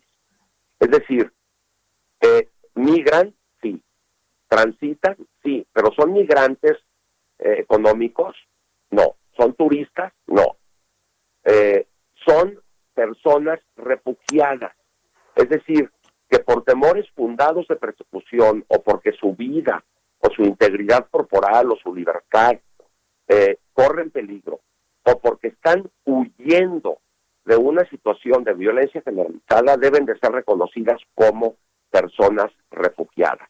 Ahora, ¿por qué dice la gente equivocadamente que están tratando de entrar por la fuerza?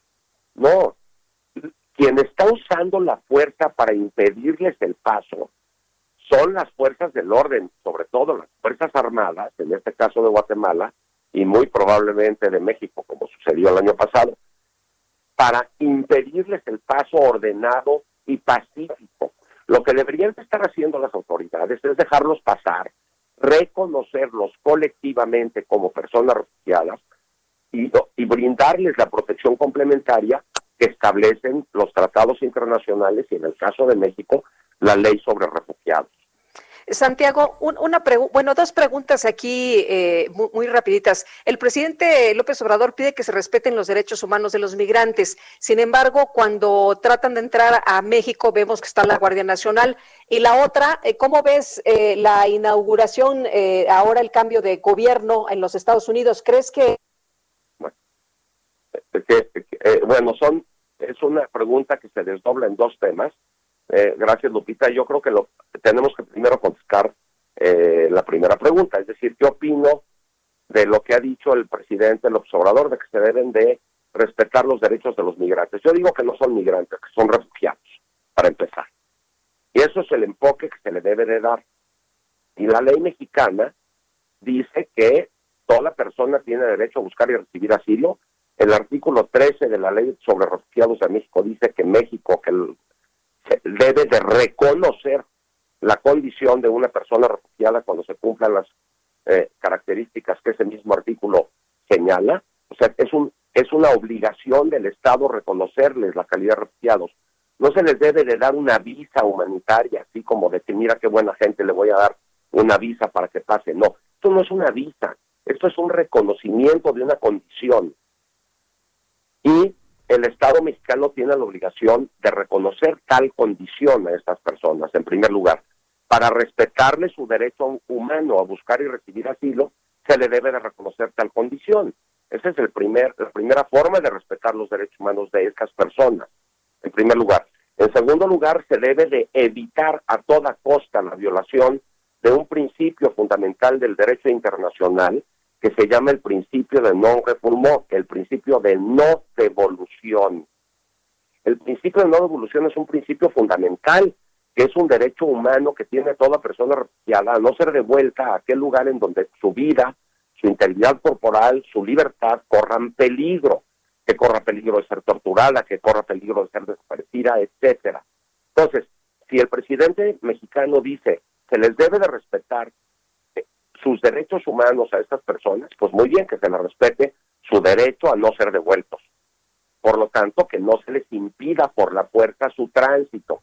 Me da mucha risa ver en redes sociales que dicen, es que estas gentes están tratando de entrar por la fuerza. No, la fuerza la está ejerciendo el Estado para impedirles el paso. Si no estuviera esa valla humana que les impide el paso, entonces ellos transitarían ordenada y pacíficamente y no por la fuerza. La fuerza la está usando el Estado para impedir su paso. Ahora, significa eso, Significa, significa, Santiago, que el gobierno mexicano tendría obligación de abrirles las puertas eh, y pues permitir que llegaran a la frontera con Estados Unidos. ¿Y qué pasa entonces cuando Estados Unidos no les permite el acceso? A ver, ese es otro problema y entonces México tiene que cumplir con sus obligaciones independientemente de las restrictivas y horribles políticas de los Estados Unidos pero que no sea pretexto una horrible política del país del norte para que en México se refleje otra horrible política. ¿Tendríamos entonces que mantenerlos o darles empleo? Eh, ¿Qué tendríamos que hacer? Lo mismo que hicimos en la década de los ochentas con el flujo masivo de, personas guatemaltecas que huían del conflicto armado interno y de la persecución en, en Guatemala. ¿Qué hicimos? Acuérdate, Sergio. Los recibimos, los asentamos, establecimos campamentos para ellos, los integramos a la sociedad mexicana y cuando fue posible retornarlos, los retornamos ordenadamente. Eso es precisamente lo que tenemos que hacer. Ser leales a nuestra tradición humanitaria de reconocimiento de personas refugiadas, como lo hicimos con los españoles, con los chilenos, con los argentinos, con los guatemaltecos. Entonces, la ley mexicana, en el artículo 26 de la ley sobre refugiados, expresamente contempla esta situación. Dice que cuando haya flujos masivos de personas que, que a primera vista reúnan las características de personas refugiadas o tengan esta condición de personas refugiadas, México puede hacerle un reconocimiento colectivo a reserva de después hacer la comprobación individual de que en efecto se cumplan con las condiciones para darles el reconocimiento de persona refugiada. Está contemplado expresamente en la ley. A, eh, a finales del sexenio de Peña Nieto contuvimos y muchos favorecedores de la 4T en transición criticaron a Peña Nieto por la a Peña Nieto o al gobierno de Peña Nieto por la contención. Luego, al principio del gobierno de López Obrador, se les permitió el paso pacífico y ordenado y se les acompañó. Y luego vino la torcedura de brazo de Trump al gobierno de, López Obrador y de repente la política migratoria y de, y de protección complementaria a estas personas cambió.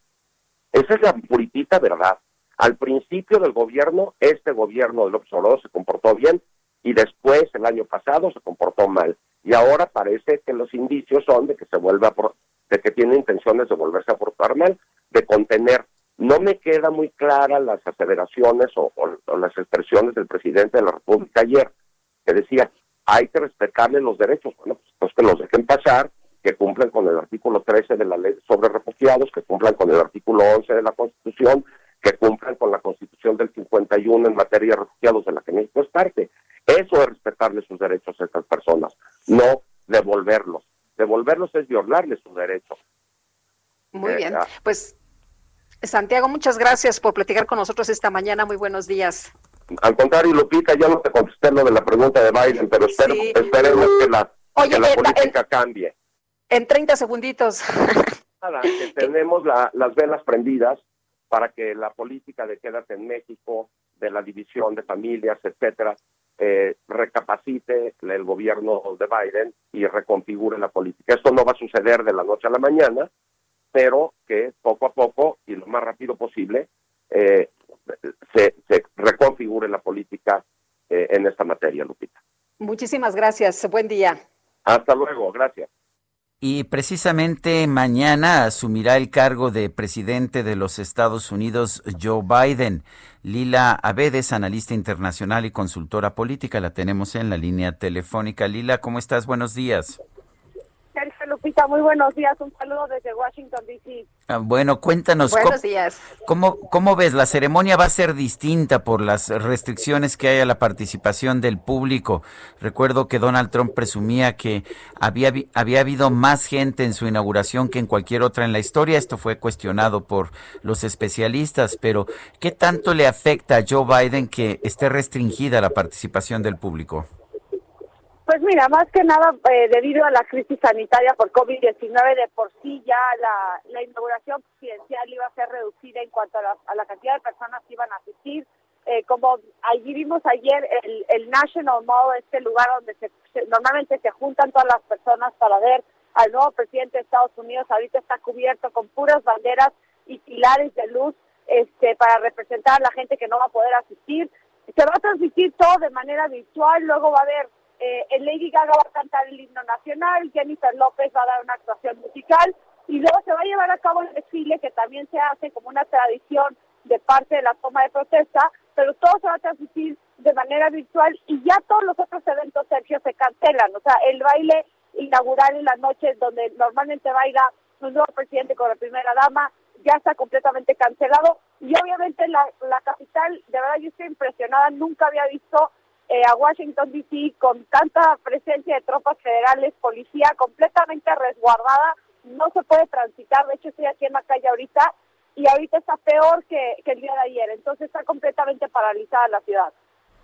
Eh, Lila, uno de los eh, asuntos que, llama la atención es esto de, el, la, em, el homenaje, la ofrenda que depositan los presidentes, eh, que va a estar apoyado Joe Biden por el presidente Obama, por Clinton, por Bush. Cuéntanos un poquito de esto. Y por otra parte, eh, no nada más es el evento, sino también el mismo miércoles el presidente Biden enviará iniciativa migratoria, ¿no? Al Congreso. Es decir, llega, pero llega trabajando.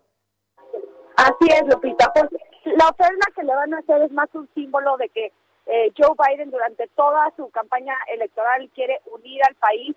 Eh, de hecho, el lema de toda su inauguración, de todos los eventos, es América Unida. Entonces, es un símbolo de que quiere trabajar de manera bipartidista con sus contrapartes republicanos y tratar de unir al país. Ahora, como tú bien indicas, va a mandar una iniciativa eh, en materia de migración al Congreso el mismo miércoles que le ofrece un camino ocho años, eh, perdón, de, ciudadanía a los residentes que han estado en Estados Unidos ya por ocho años. Eh, primero van a contar con cinco años de estatus temporal protegido, lo que se conoce en Estados Unidos como TPS, y luego entonces ya podrán obtener eh, el green card para ya tener una ciudadanía permanente en Estados Unidos. Pero esto también viene apoyado de tecnologías para patrullar la frontera, este, también quieren aumentar la cantidad de refugiados y y de, peticiones de asilo que se reciben en Estados Unidos.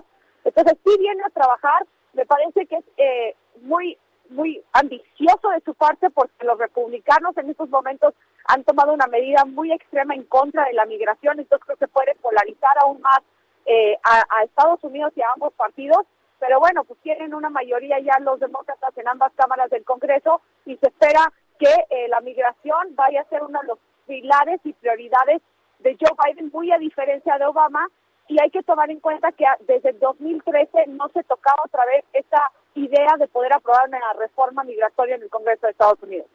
¿Tú ves, Lila, que el presidente Biden al asumir el poder vaya a emprender acciones judiciales, acciones penales en contra de Donald Trump?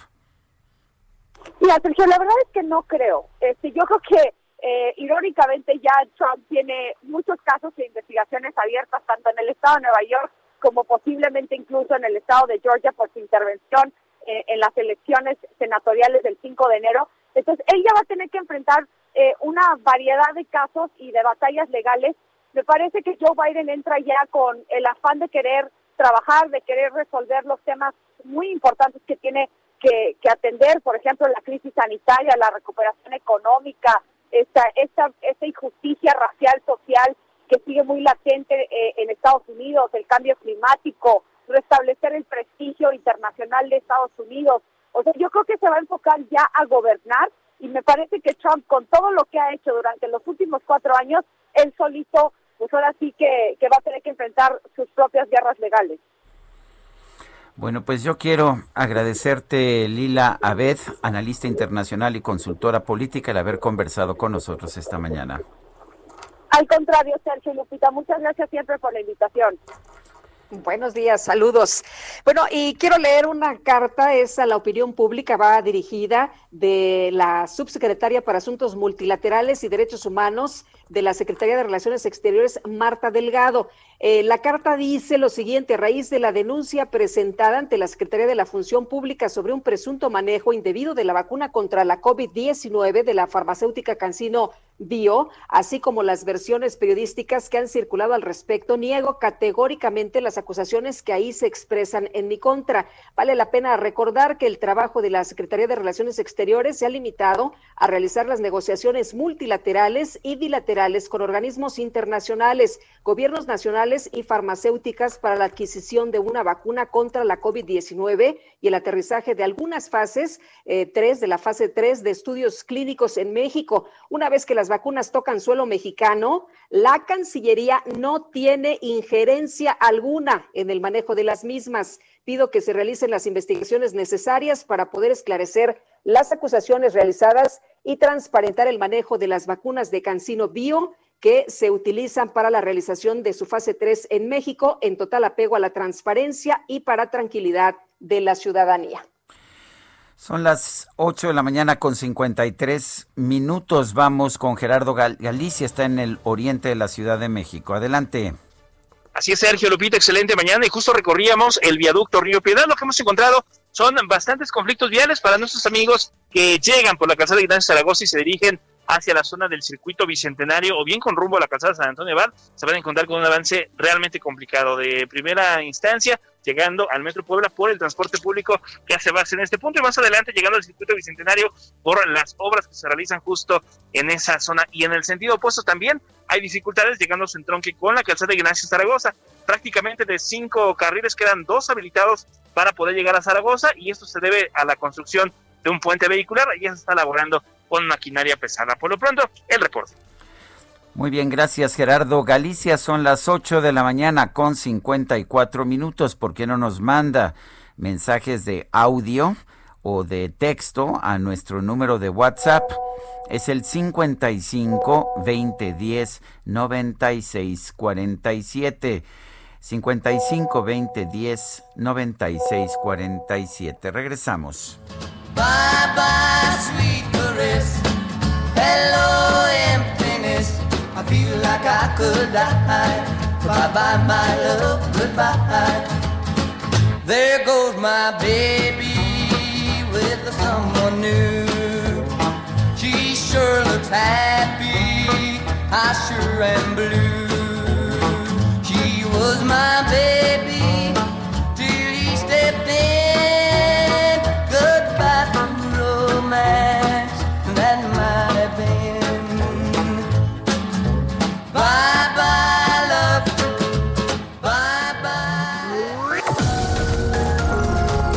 Sarmiento y Lupita Juárez quieren conocer tu opinión, tus comentarios o simplemente envía un saludo para ser más cálida esta mañana. Envía tus mensajes al WhatsApp 5520 109647.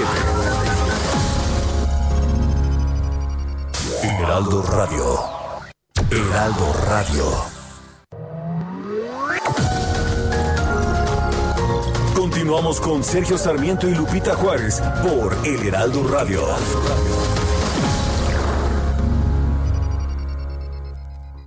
Amigos del Heraldo Radio, qué gusto saludarlos. Señor, señora, ¿están buscando un crédito para su empresa, negocio o para ustedes? Si es así, le invitamos a que marque al 55 47 50 5400 o al 800 288 7200 porque Grupo Capital Financiera está ofreciendo créditos desde 200 mil pesos con mínimos requisitos y sin buró. Solo hay que marcar al 55 47 50 5400 o al 800 288 7200 y a las primeras 50 personas que marquen ahorita se les bonificarán tres mensualidades de su crédito. Recuerden, marquen al 55 47 50 54 00 o al 800 288 7200. No pierdan esta oportunidad. Marquen ya.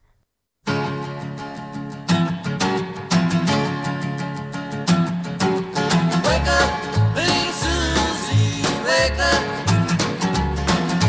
Wake up,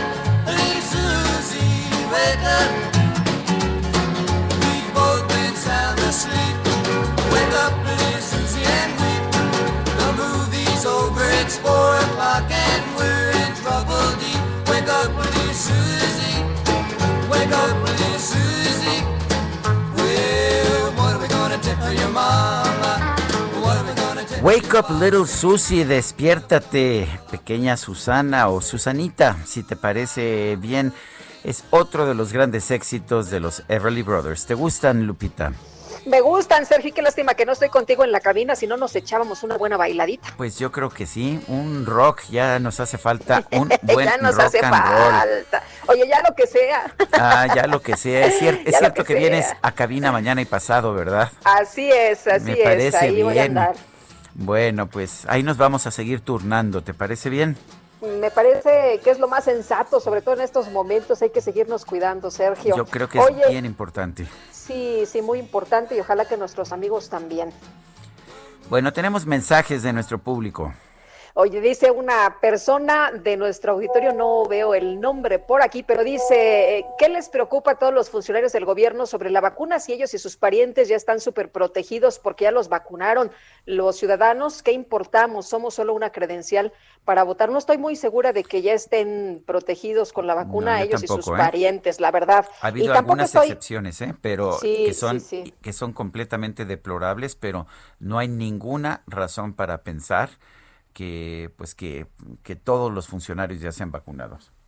Y además tenemos muy poca eh, llegada de vacunas, la verdad. Oye, y tampoco estoy muy segura de lo que dice el presidente, de que falta poco para el fin de la pandemia, que la llegada de la vacuna pues va a permitir lograr eh, esto y que pues no hay país en el mundo que esté aplicando tantas vacunas como aquí. Creo que hay otros países que sí están aplicando más vacunas que Muchísimas México, más, como el- Reino Unido o Estados Israel- Unidos, ¿no? Israel, Israel, es, el, Israel es el país que en porcentaje de población ha aplicado más vacunas. Oye, me pregunta una persona del público que me pide omitir su nombre. Y, s- y ahora que están llegando menos vacunas, ¿acudirán menos funcionarios a recibirlas al aeropuerto? ¿O seguirá yendo No, medio ¿quién- gabinete? Pues quién sabe, porque van a llegar 200 mil, ¿no? Va a haber Bueno. dos semanas en las que no van a llegar, pero eh, hoy van a llegar 200 mil de las 400 y tantas mil que se tenían comprometidas. Bueno, eh, dice otra persona, a veces creo que el presidente López miente sin saber que está diciendo una mentira. Se les llama mitómanos a estas personas. Un fuerte abrazo a distancia es lo que nos dice Francisco 1955. Y Almis nos dice, buenos días, en la colonia San Juan Ixtacala, Tlanepantla, Estado de México, estamos sin abasto de leche liconza desde antes de Navidad y como ustedes saben, para muchas familias es un alimento indispensable y están padeciendo el que no haya abasto de la leche de liconza. Bueno, México al parecer está por aprobar el uso de emergencia de las vacunas contra COVID-19 de la empresa china CanSino y la vacuna rusa, la Sputnik 5. Esto lo reveló el secretario de Relaciones Exteriores, Marcelo Ebrard.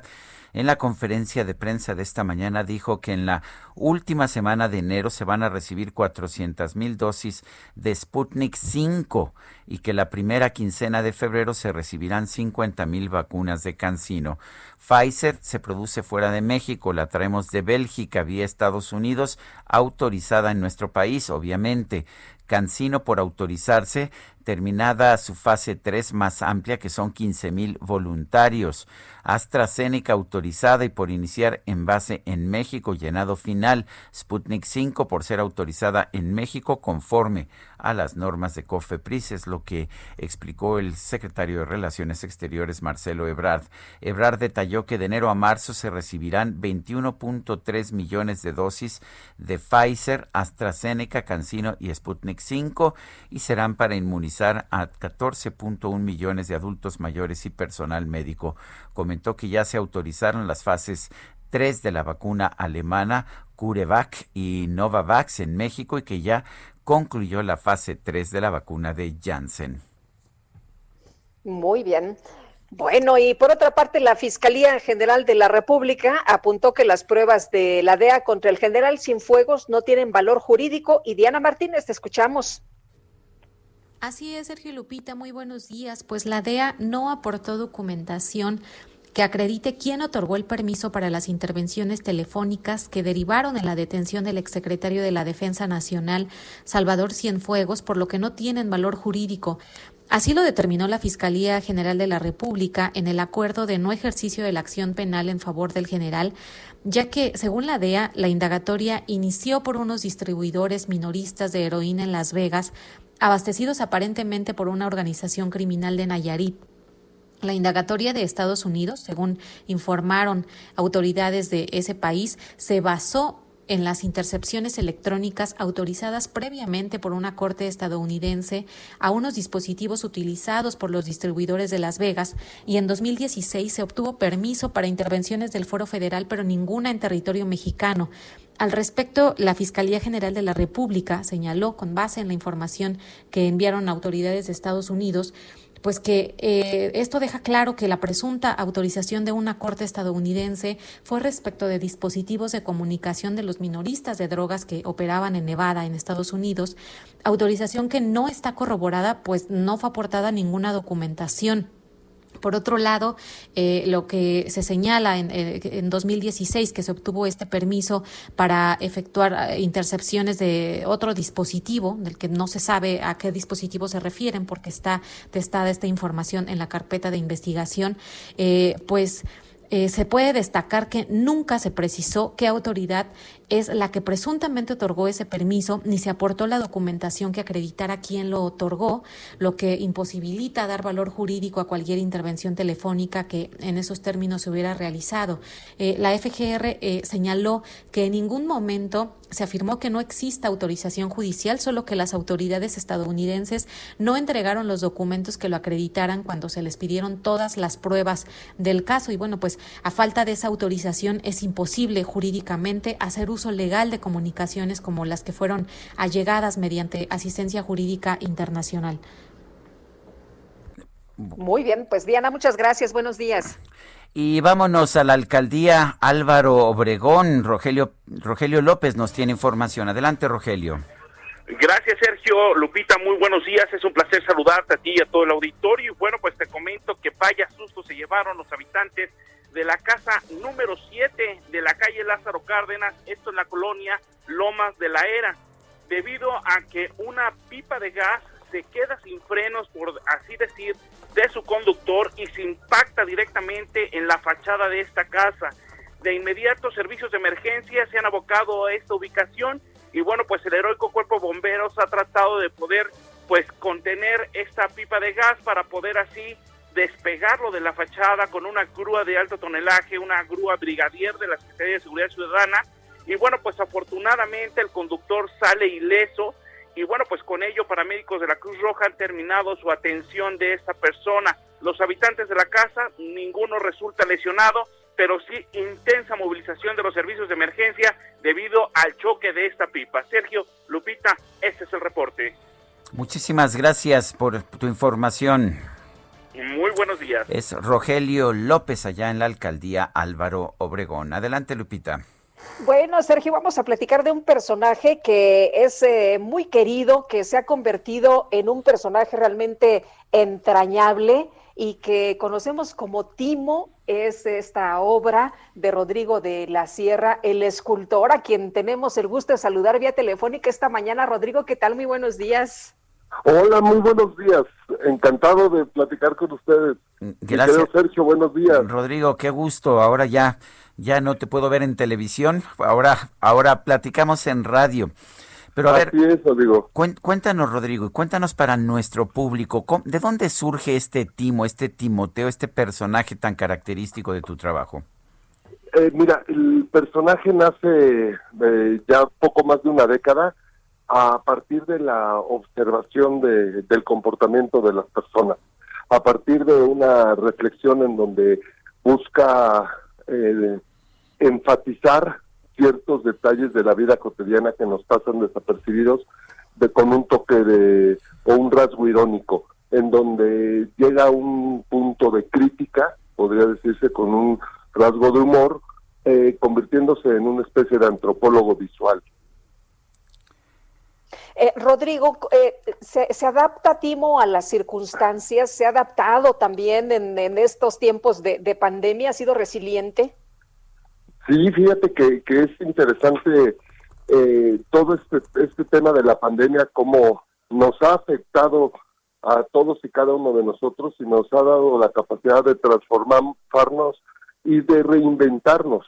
Es decir, eh, nuestras capacidades como ser humano pueden ser, somos un individuo muy frágil en donde un bicho eh, causa una pandemia tremenda, pero una vez que eh, estamos aquí, nos volvemos muy resistentes, muy resistentes al encierro, a, adaptarnos a los medios eh, electrónicos de, eh, del el teléfono, el Zoom, el, el aceptar eh, nuestra situación y nuestra realidad, sí creo que desarrollamos un, un rasgo de resiliencia bastante fuerte y eso se ha reflejado en mis últimas obras.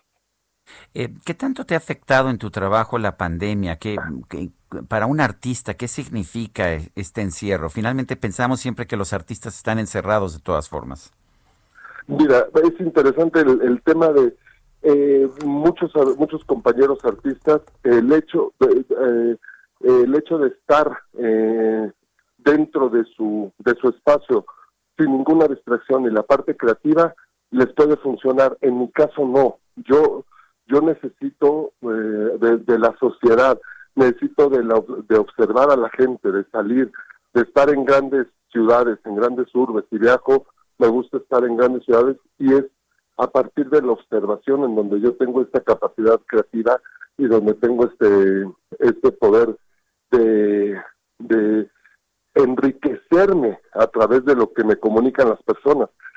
Eso ha sido difícil y ha mermado un poco mi producción, pero al estar eh, encerrado, pues eh, ahora sí que el diálogo fue interno y sí, sí, de alguna manera salió mucha producción, todo, todo eh, dando vueltas en este tema que es que, fue la pandemia y que mm, se nota un, un toque un poco depresivo este, en las obras, pero siempre hay continuo, siempre hay un toquecito, una pincelada de esperanza que, que tiene un rasgo optimista, ¿no?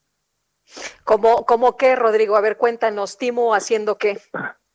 Eh, tengo, bueno, hay una pieza que salió a partir de la pandemia, me gusta mucho, es un balancín, es una viga, eh, guardando equilibrio desde el centro con un con una columna en forma piramidal, en un extremo hay una roca eh, simulando un problema y del otro lado está Timo, en el otro extremo, entonces es una balanza, está como un péndulo.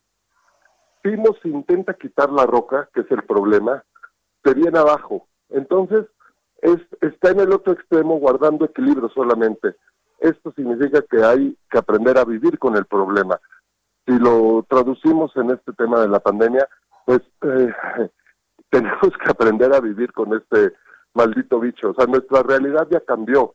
Eh, el, el usar el tapabocas, el tener un saludo estilo como, como los japoneses, que es con una reverencia. Este, este tipo de cosas eh, ya son parte de nuestra realidad y nos tenemos que, que adaptar y mejor hacer a la idea que va a cambiar y en un buen rato a regresar a lo que estamos acostumbrados. Entonces, por ejemplo, esa es una de las piezas, pero tengo varias. Una se llama Nuevos Accesos, este, que es un marco de una puerta totalmente eh, deformado, eh, no es un marco tradicional que la puerta se adaptaba a uno, ahora nosotros no- nos adaptamos a esta puerta caprichosa en donde nos contorsionamos de tal forma que, que si queremos cruzar por la puerta tenemos que hacer todo un show, todo un teatro para poder hacerlo. Así es. Pues Rodrigo de la Sierra, ha sido un gusto poder platicar contigo. Muchísimas gracias. El gusto es mío, muchas, muchas gracias y, y- y espero que pronto podamos regresar a, a las entrevistas en vivo. Eh, esperemos que sí, será un placer. Hasta luego. Muchas gracias, hasta luego. Hasta luego. Y les recomiendo Cúpula, que es la sección cultural de El Heraldo. Está siempre, la verdad, muy interesante. Cine qua non, qua non lab, se escribe con C, Lupita, no creas que es el Cine qua non con S tradicional. eh, de personas sin parangón o de, o de instituciones sin parangón. Es una organización sin fines de lucro, tiene su sede en Morelia y en Nueva York. Fue fundada en 2010 con la misión de apoyar al cine independiente. Y bueno, pues ahora está lanzando una convocatoria para un taller de líneas argumentales. Es un programa centrado en historias para largometrajes de ficción en una etapa inicial de desarrollo. Tenemos en la línea telefónica a Jesús Pimentel, director de Cine con C, Cine Quanon Lab. Jesús Pimentel, ¿cómo estás? Buenos días. Muy bien, muchas gracias, Sergio. Efectivamente es con C porque quisimos a bajar el latinazgo eh, a, a que signifique lo mismo, pero, pero vinculado al cine quiere ver, esto tiene que ver con que nosotros creemos como cine qua non que sin un buen guion no puede existir una buena película. Esa es la razón del, del nombre. Oye Jesús, y, y cuéntanos, a ver, eh, esta convocatoria para el taller de líneas argumentales, ¿quiénes pueden participar? ¿Cuándo? ¿Cómo se le hace? Sí, Lupita, mira, ahorita está abierto el- el- la convocatoria, está abierto a todos los cineastas de todo el mundo que quieran enviar su solicitud. Nosotros tenemos dos talleres, uno que es de, revisión de, guion, cuando ya esté el guion terminado, listo para producción. Y este taller es cuando la idea apenas es una idea mu- muy, pequeña, muy, muy, eh, muy joven. Eh, todas las, todas las ideas para el cine, todas las historias se originan pues con una historia, una anécdota, una fotografía que a veces ve alguien por ahí, alguna historia, una leyenda que escuchas y da vueltas en la cabeza por mucho tiempo, pero no deja de ser una idea. Para esto, para este estado de los, este estadio de los de las historias es para lo que creamos este taller, para ayudar a los guionistas, a los cineastas a que a partir de esa idea pequeñita, muy joven, todavía como una semilla, puedan llegar a desarrollar eh, el argumento del, del guion, que posteriormente pues será una película. El taller está abierto, la, perdón, la convocatoria está abierta ahorita, eh, se cerrará el 28 de, febrero, o sea, hay suficiente tiempo, suficientes semanas para que los cineastas y los guionistas interesados entren a nuestra página web, eh, ahí están las, las bases, eh, se descarga muy fácilmente, es una solicitud muy sencilla, muy, muy, muy sencilla. Y este programa tiene dos ediciones para aquellas personas, aquellos guionistas que tengan un, un proyecto en inglés y, y para quienes tengan uno en español. La, la edición en español tendrá lugar del 10 al 19 de abril y la edición en inglés tendrá lugar del 22 al 31 de mayo. Las dos ediciones tienen un de seguimiento. ¿no? Esto es porque damos oportunidad para que la gente, los guionistas que participan, tengan dos o tres meses después para poder implementar las notas que se recaben en el taller y lleguen al, al- al proceso final, que en este caso pues será un, un argumento completo del guion. Bueno, pues entonces, ¿dónde, ¿dónde se inscribe uno? ¿Qué es lo que hay que hacer? Sí, pues hay que visitar nuestra página web, es www.cqnl.org, es de Cine Qua Non Lab, cqnl.org. Ahí están las bases, esta es, es, es una convocatoria, unas bases muy sencillas. Este, realmente estamos eh, esperando y deseando que más eh, eh, guionistas y cineastas mexicanos puedan beneficiarse de esta oportunidad. Tenemos eh, a- am, facilitadores académicos de muchísimo prestigio que van a venir a facilitar este año el taller eh, y que además son personajes muy importantes y muy queridos en la industria, cosa que es, que es este, doblemente bueno, ¿no? Eh, porque nos interesa mucho que quienes participan en el taller puedan vincularse más adelante con gente importante en la industria que les pueda ayudar a desarrollar sus proyectos y convertirlos en película, ¿no? Esa es, el- esa es la finalidad. Bueno, pues Jesús Pimentel, gracias, gracias por invitar a los argumentistas a participar, a participar en este programa, en este taller. Gracias a ustedes. Se los agradezco Buenos días, muchísimo y hasta ojalá luego. que Bueno, son las am, son las 9 de la mañana con 21 minutos. Vamos a un resumen de la información más importante.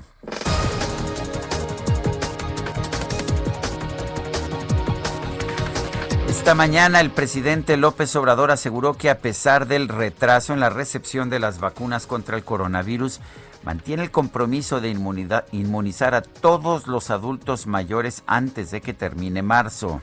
Terminando de vacunar a todo el personal de salud de hospitales COVID, inicia la vacunación a adultos mayores y mantenemos el compromiso de que podamos vacunarlos a todos antes de que termine marzo.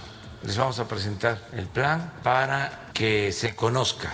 Desde luego seguimos en abril, en mayo, de acuerdo a edades y eh, a enfermos de hipertensión, de diabetes, otras enfermedades crónicas. El subsecretario de Prevención y Promoción de la Salud, Hugo López Gatel, informó que una parte del nuevo lote de vacunas contra el coronavirus de la farmacéutica Pfizer será utilizada para inmunizar a personal educativo del estado de Campeche. Venimos comentando también que se puede utilizar la vacuna para proteger al personal escolar que permitiría empezar a abrir las escuelas, que solamente se abren con semáforo verde, de acuerdo a lo estipulado. Entonces, parte de la vacunación que ahora eh, llegará también puede ser utilizada, y así se va a utilizar, para vacunar a cerca de 20 mil personas del sistema educativo del estado de Campeche, lo cual ya permitiría empezar la preparación más acelerada hacia la apertura escolar en este estado. Empezamos con los eh, con el personal médico y resulta que también los servidores de la nación, después eh, que los adultos mayores y ahora resulta que también los maestros, aunque sean jóvenes y en el estado que menos incidencia tiene de la enfermedad. No parece eh, que se estén pensando bien las cosas, pero en fin, adelante Lupita. Bueno, pues resulta que el gobernador de Oaxaca, Alejandro Murat, anunció que su administración llegó a un acuerdo con las cúpulas empresariales del Estado para realizar cierres escalonados de comercios a fin de reducir las hospitalizaciones por COVID-19 en la entidad. El gobierno de Rusia informó que la segunda vacuna contra el coronavirus desarrollada en ese país, denominada Epivac Corona, presentó una efectividad del 100% de acuerdo con los resultados de los ensayos clínicos. No sé por qué, pero no pienso que la comunidad científica le va a dar mucha credibilidad a esta afirmación. Efectividad del 100%.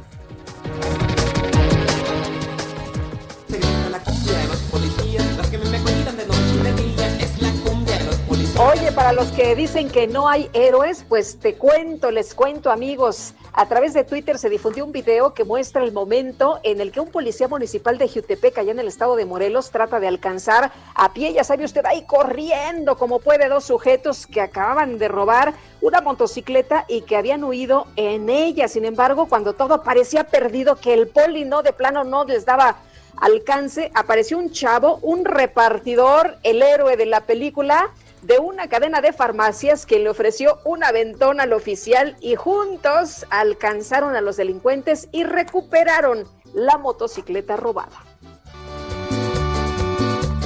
Son las 9 con 25, regresamos.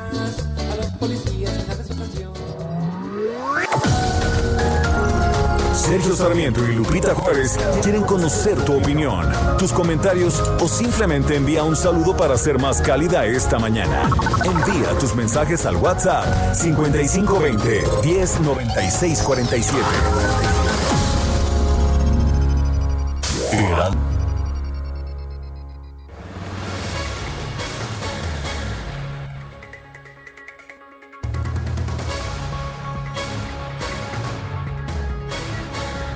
La delegación en Jalisco del Instituto Mexicano del Seguro Social aseguró que no hay anomalías en la aplicación de vacunas al personal de salud. Mayeli Mariscal, cuéntanos. Adelante, buenos días. Hola, ¿qué tal? Muy buenos días. Buenos días a todo el auditorio. Eh, justamente la delegación del Instituto Mexicano del Seguro Social aquí en Jalisco aclaró ante algunas denuncias, sobre todo a través de redes sociales, incluso que recibimos también en la redacción de Heraldo Radio Guadalajara, en donde se denunciaba que en el hospital eh, 89 se estaba vacunando a personal administrativo y que no se encontraba obviamente atendiendo en la primera línea a pacientes con complicaciones de COVID. Sin embargo, pues se aclara por parte de la delegación que las listas eh, que se enviaron al gobierno federal justo con los nombres eh, para que fueran aplicadas al personal, eh, pues estuvo validada también incluso por el sindicato y que por supuesto se están aplicando también a los médicos y enfermeros de primera línea y es por eso que se transparenta también esta información. Recordar que en Jalisco se tuvieron tres días de aplicación del primer lote de vacunas que se recibió. El total eh, de aplicación fueron 24.319, las cuales corresponden tan solo al Instituto Mexicano del Seguro Social, 12.726 y que se aplicaron en estos tres días. Así es que, pues esa es la información y comentar también que por lo pronto no hay ninguna denuncia de manera oficial en este sentido de que se esté aplicando a personal que no es del área de salud. Derechos Humanos del Estado también dijo que se pueden acercar en caso de detectar alguna anomalía para poner una queja y darle el seguimiento. Esa es la información. Mayeli, muchas gracias. Excelente día para todos. Bueno, y el Instituto Mexicano del Seguro Social, delegación Oaxaca, desmintió un supuesto censo para la aplicación de vacunas anti-COVID. Karina García, cuéntanos, buenos días.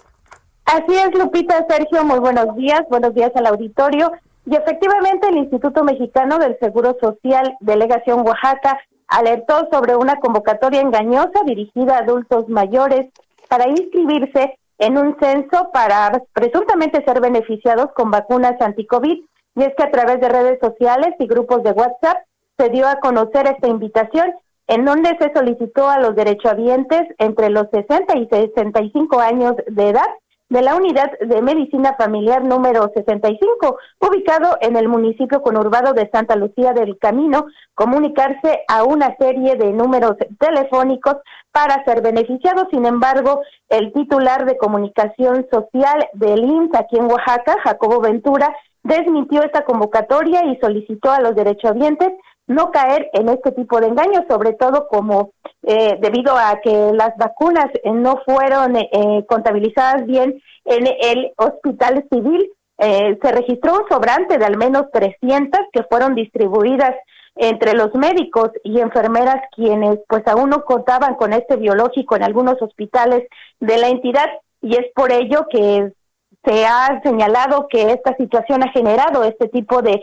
convocatorias engañosas a través de redes sociales y de grupos de WhatsApp. Sin embargo, eh, la dirección del Hospital Civil ha dejado en claro que estas vacunas, por las 300 sobrantes, ya fueron aplicadas. Es el reporte que les tengo.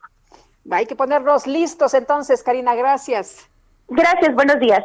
Hasta luego, buenos días. En un mensaje de Twitter, el doctor Alejandro Macías, epidemiólogo, eh, dice que Pfizer difiere entregas de vacunas a México. Inevitable, las segundas dosis se tendrán que aplazar por cuatro semanas o hasta más, pero escribe algo que es interesante. Eso no significa que se pierda la primera dosis. De hecho, quienes tengan una dosis están ya parcialmente protegidos a partir del día 10 pues interesante y siempre los comentarios del doctor Macías son importantes. Son las 9 de la mañana con 34 minutos. Tengan para que aprendan.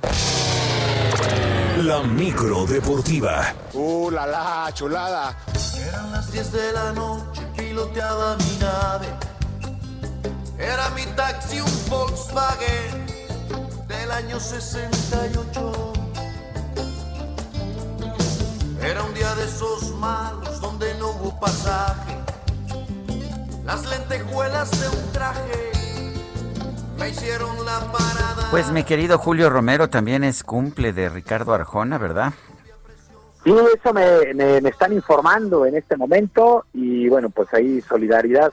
Eh, la micro con el taxi, con el taxi de Arjona. Eh, entonces, pues le, le, mandamos ahí una, una felicitación total, es transporte público y pues ojalá también esté sanitizado y con sana distancia. ¿Cómo están, querido Sergio, Lupita?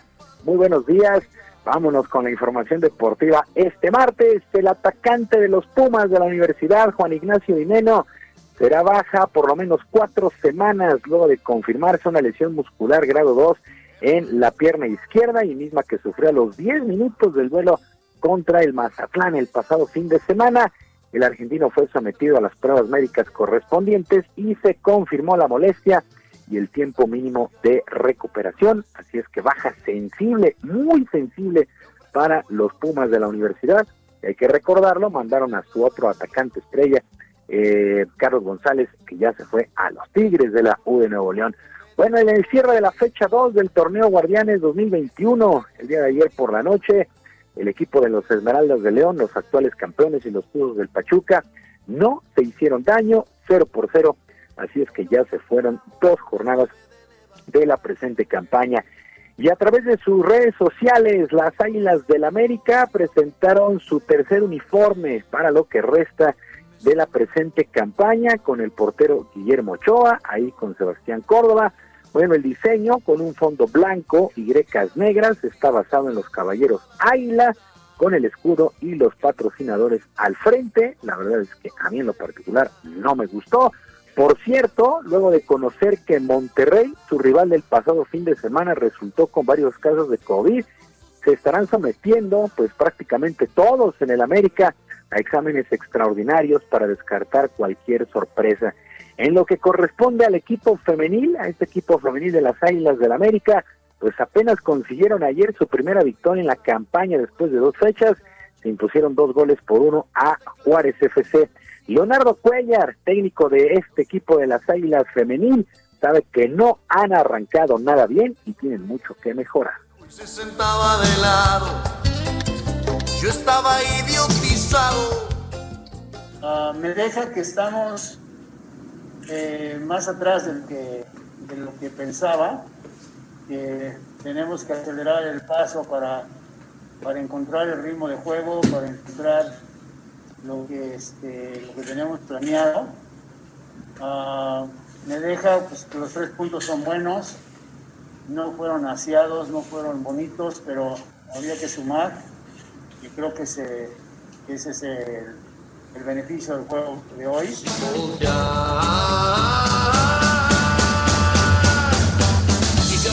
Leonardo Cuellar, Leonardo Cuellar, director técnico de las Águilas del América, y con ventaja de tres juegos a dos esta noche, los manajeros de Hermosillo estarán recibiendo a los sultanes de Monterrey en el sexto juego de las semifinales en los playoffs en el béisbol de la Liga Mexicana del Pacífico.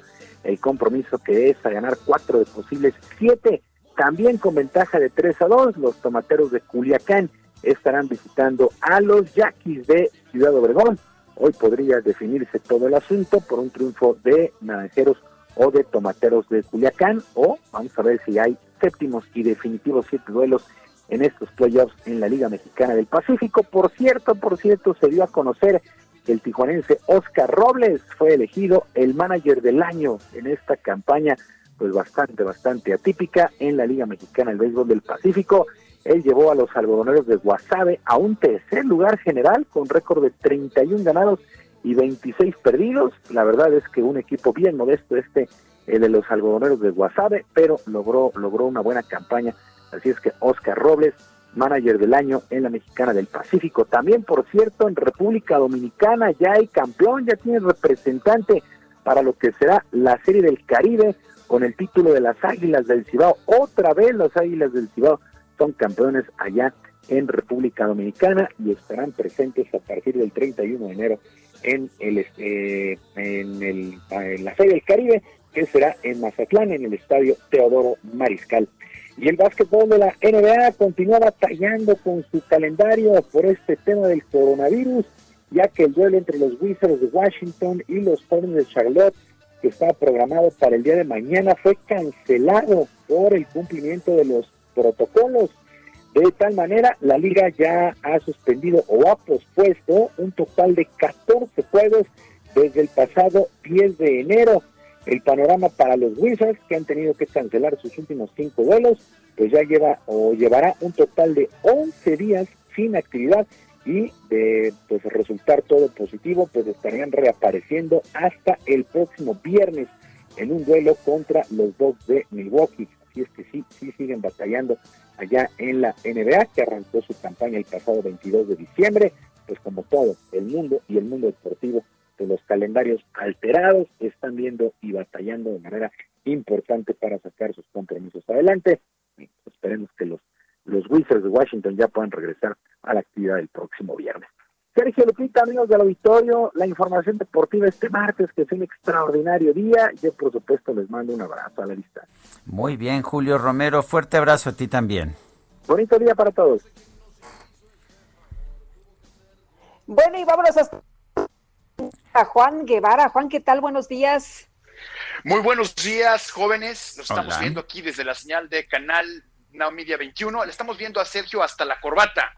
Bueno, quiero decirles que eh, hay varias cosas importantes a 24 horas de la inauguración o de la toma de posesión de Joe Biden como presidente de los Estados Unidos. Uno, 50 ciudades de la Unión Americana, incluyendo Houston, Estamos en estado de alerta máxima por posibles disturbios hoy y mañana.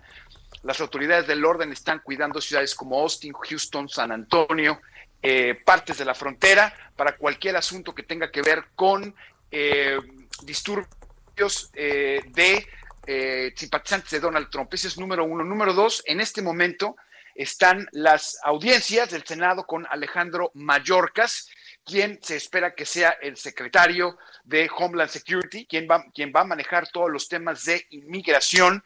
Está en este momento, le están dando una paliza en el Senado, los republicanos, por ciertas cosas. Sin embargo, bueno, en este momento está haciendo y se espera que esté confirmado de aquí a mañana. Inclusive va a ser el primer secretario que va a ser confirmado por parte de la administración de Biden.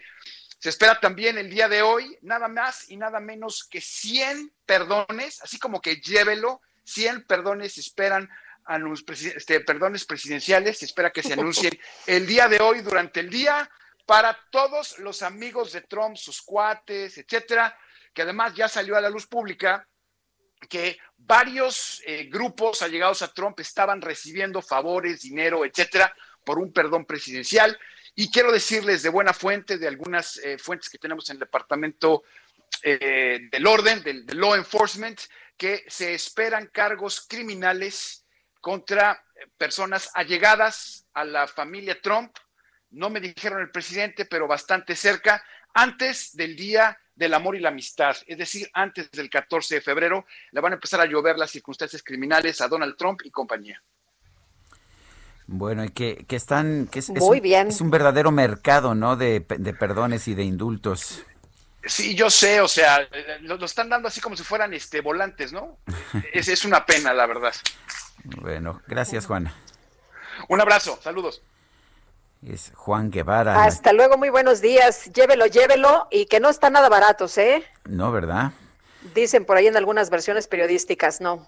Bueno, en otros temas, la diplomática estadounidense Roberta Jacobson, quien fue embajadora de México, eh, embajadora de Estados Unidos en México entre 2016 y 2018, será la encargada de la relación fronteriza con México por parte del gobierno de Joe Biden. Esto lo confirmó este lunes su principal asesor para América Latina, Juan Sebastián González. Eh, en un mensaje de Twitter dijo eh, Juan Sebastián González, siempre ha admirado a Roberta Jacobson, respetada, experimentada y capaz. Pocos se preocupan tanto o han trabajado tanto para avanzar en las relaciones Estados Unidos-México para que alcancen todo su potencial. Eh, González, Juan Sebastián González, ha sido designado para llevar los temas de América Latina dentro del Consejo de Seguridad Nacional de la Casa Blanca. Bueno, y en los eh, años de relaciones diplomáticas entre México y Estados Unidos, nuestro país ha tenido varios representantes, 75 ante el vecino del norte. Y bueno, fíjense ustedes que eh, la eh, actual representante de México en Estados Unidos, Marta Bárcena, dejará el cargo para anticipar su jubilación. El ex titular de la Secretaría de Educación Pública será el representante 75 en 200 años y va a ser Marta Bárcena quien esté precisamente en esta ceremonia de inauguración el día de mañana de cambio de poderes allá en los Estados Unidos. Bueno, pues un cambio ya muy anunciado y, bueno, sale Marta Bárcena. En los mercados financieros esta mañana cae fuertemente la Bolsa Mexicana de Valores 1.9%, el Dow Jones sube 0.3%.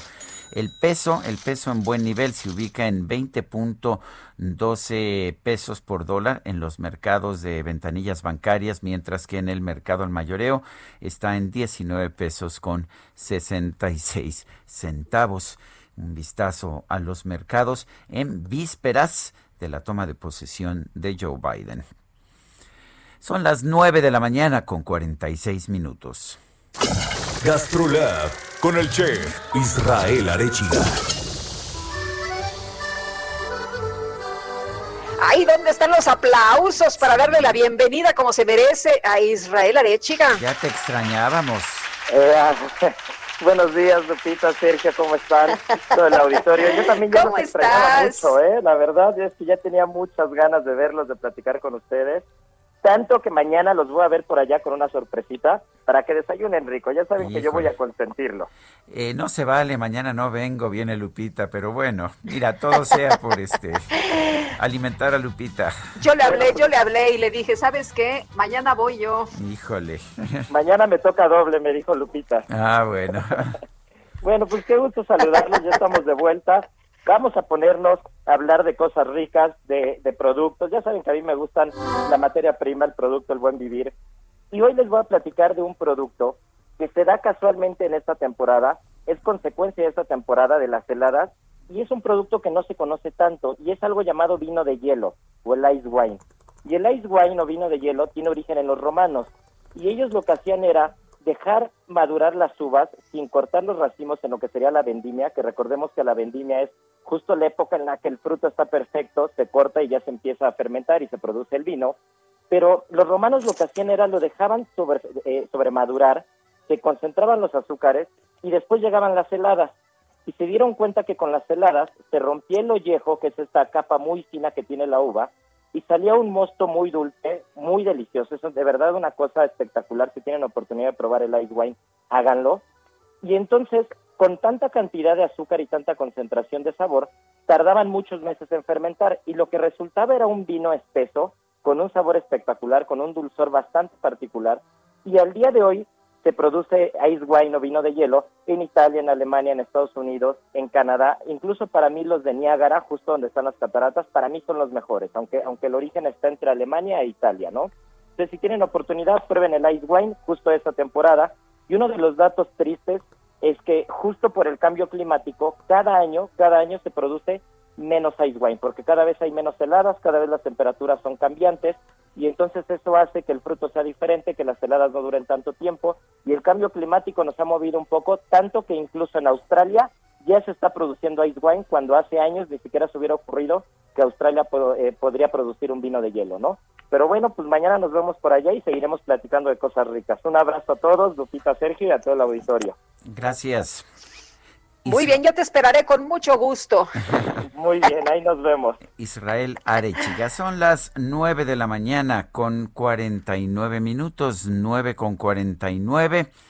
Y bueno, pues uh, rápidamente eh, les recuerdo que mañana estaremos al pendiente de la inauguración de la ceremonia de inauguración de Joe Biden. Va a ser a las 12 del mediodía, pero estaremos al pendiente desde muy temprano. Es un día importante para para Estados Unidos, para México, para el mundo y sobre todo para el Heraldo, el Heraldo que le lleva a usted siempre la información. Adelante, Lupita. Bueno, tenemos eh, información con Israel Lorenzana. Israel, ¿qué tal? Buenos días. Lupita, muchísimas gracias, Sergio. Pues tenemos información para nuestros amigos que se desplazan a través del Paseo de la Reforma. Ya hemos hecho un recorrido prácticamente desde Avenida Hidalgo y con dirección hacia la Avenida de los Insurgentes. Algunos asentamientos en los cruces marcados con semáforo, pero nada para pensar en abandonar esta arteria para nuestros amigos van con dirección hacia la zona del periférico o más allá, hacia Reforma Lomas y Constituyentes. El sentido opuesto, la circulación a través de Reforma también sin ningún problema, a buena velocidad, esto con dirección hacia la zona de Río Consulado. Aún así, hay que manejar con mucha precaución. Sergio Lupita, la información que les tengo. Gracias, Israel. Muy buenos días. Hasta luego. Y son las 9 de la mañana con 50 minutos. Vamos a un resumen de la información más importante de este, de este 19 de enero del 2021. Desde Palacio Nacional, el secretario de Relaciones Exteriores de México, Marcelo Ebrard, informó que se espera que entre enero y marzo México cuente con 21.3 millones de vacunas de las farmacéuticas Pfizer, AstraZeneca, CanSino y Sputnik 5. Esta mañana llegó al Aeropuerto Internacional de la Ciudad de México un nuevo lote con 219 mil dosis de la vacuna contra el coronavirus de la farmacéutica de Pfizer. El regreso de Chiapas al color amarillo del semáforo de riesgo epidemiológico, el Consejo Nacional de Fomento Educativo anunció la reapertura de sus centros comunitarios de aprendizaje para niños y adolescentes de comunidades marginadas de la entidad. El gobierno de Rusia anunció que no tomará en cuenta los pedidos de Occidente para liberar al líder opositor Alexei Navalny. Además, afirmó que los llamados de este a realizar protestas masivas son ilegales. Hay millones de estrellas que puedo mirar. Planetas, lunas, asteroides, vamos a explorar.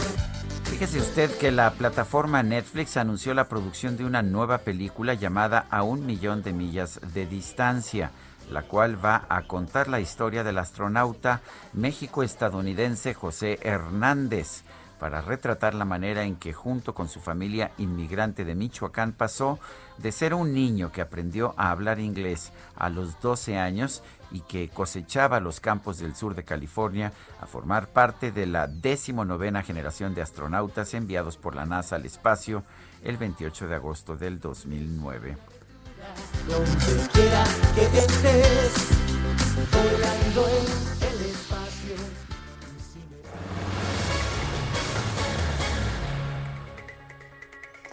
Bueno, pues una gran historia la de José Hernández, con quien hemos platicado en varias ocasiones y que nos dijo no hay que rendirse una y otra y otra vez. Se lo rechazaron como 11 veces, pero mira hasta dónde llegó a tocar las estrellas. Javier Ruiz, ¿dónde andas esta mañana? Nos encontramos recorriendo la avenida 608, Lupita Sergio, es que hace dos momentos acaba de salir un convoy del ejército, de la Guardia Nacional, resguardando una camioneta de paquetería que trae eh, vacunas COVID-19. De esta salió de la aduana internacional de la Ciudad de México, lo que nos han referido que aparentemente se dirige hacia Toluca, este convoy integrado por cuatro camionetas, pues justamente en estos momentos se encuentra sobre la avenida 608 y esto en dirección hacia el circuito interior, también manejar con bastante precaución porque el avance es complicado en este perímetro, al menos para quien deja toda la zona de periférico y en dirección hacia el circuito bicentenario. De momento, Lupita Sergio, el reporte que tenemos. Muchas gracias, muy buenos días, Javier. Bueno, hace unos momentos decía que la ceremonia de inauguración del presidente Joe Biden será a las 12 del mediodía, pero en tiempo de Washington, o sea, a las 11 de la mañana de México. Las, la, el juramento de la vicepresidenta será a las 10.45 de México, la del presidente Biden a las 11 de México. El discurso inaugural será a las 11:15 de México y hasta las 12 del día de México. Habrá después una, una, pues una, una serie de ceremonias que le estaremos, por supuesto, notificando. Se nos acabó el tiempo, Lupita. Vámonos entonces, que la pasen todos muy bien, que disfruten este día y nos escuchamos mañana tempranito a las 7 en punto. Hasta entonces, gracias de todo corazón.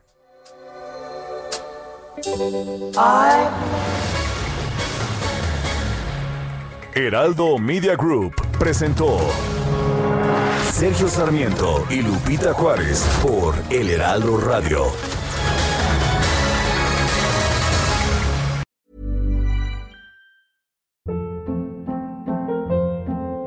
Hold up. What was that? Boring. No flavor. That was as bad as those leftovers you ate all week. Kiki Palmer here, and it's time to say hello to something fresh and guilt-free. Hello Fresh. Jazz up dinner with pecan-crusted chicken or garlic butter shrimp scampi. Now that's music to my mouth. Hello Fresh. Let's get this dinner party started. Discover all the delicious possibilities at hellofresh.com.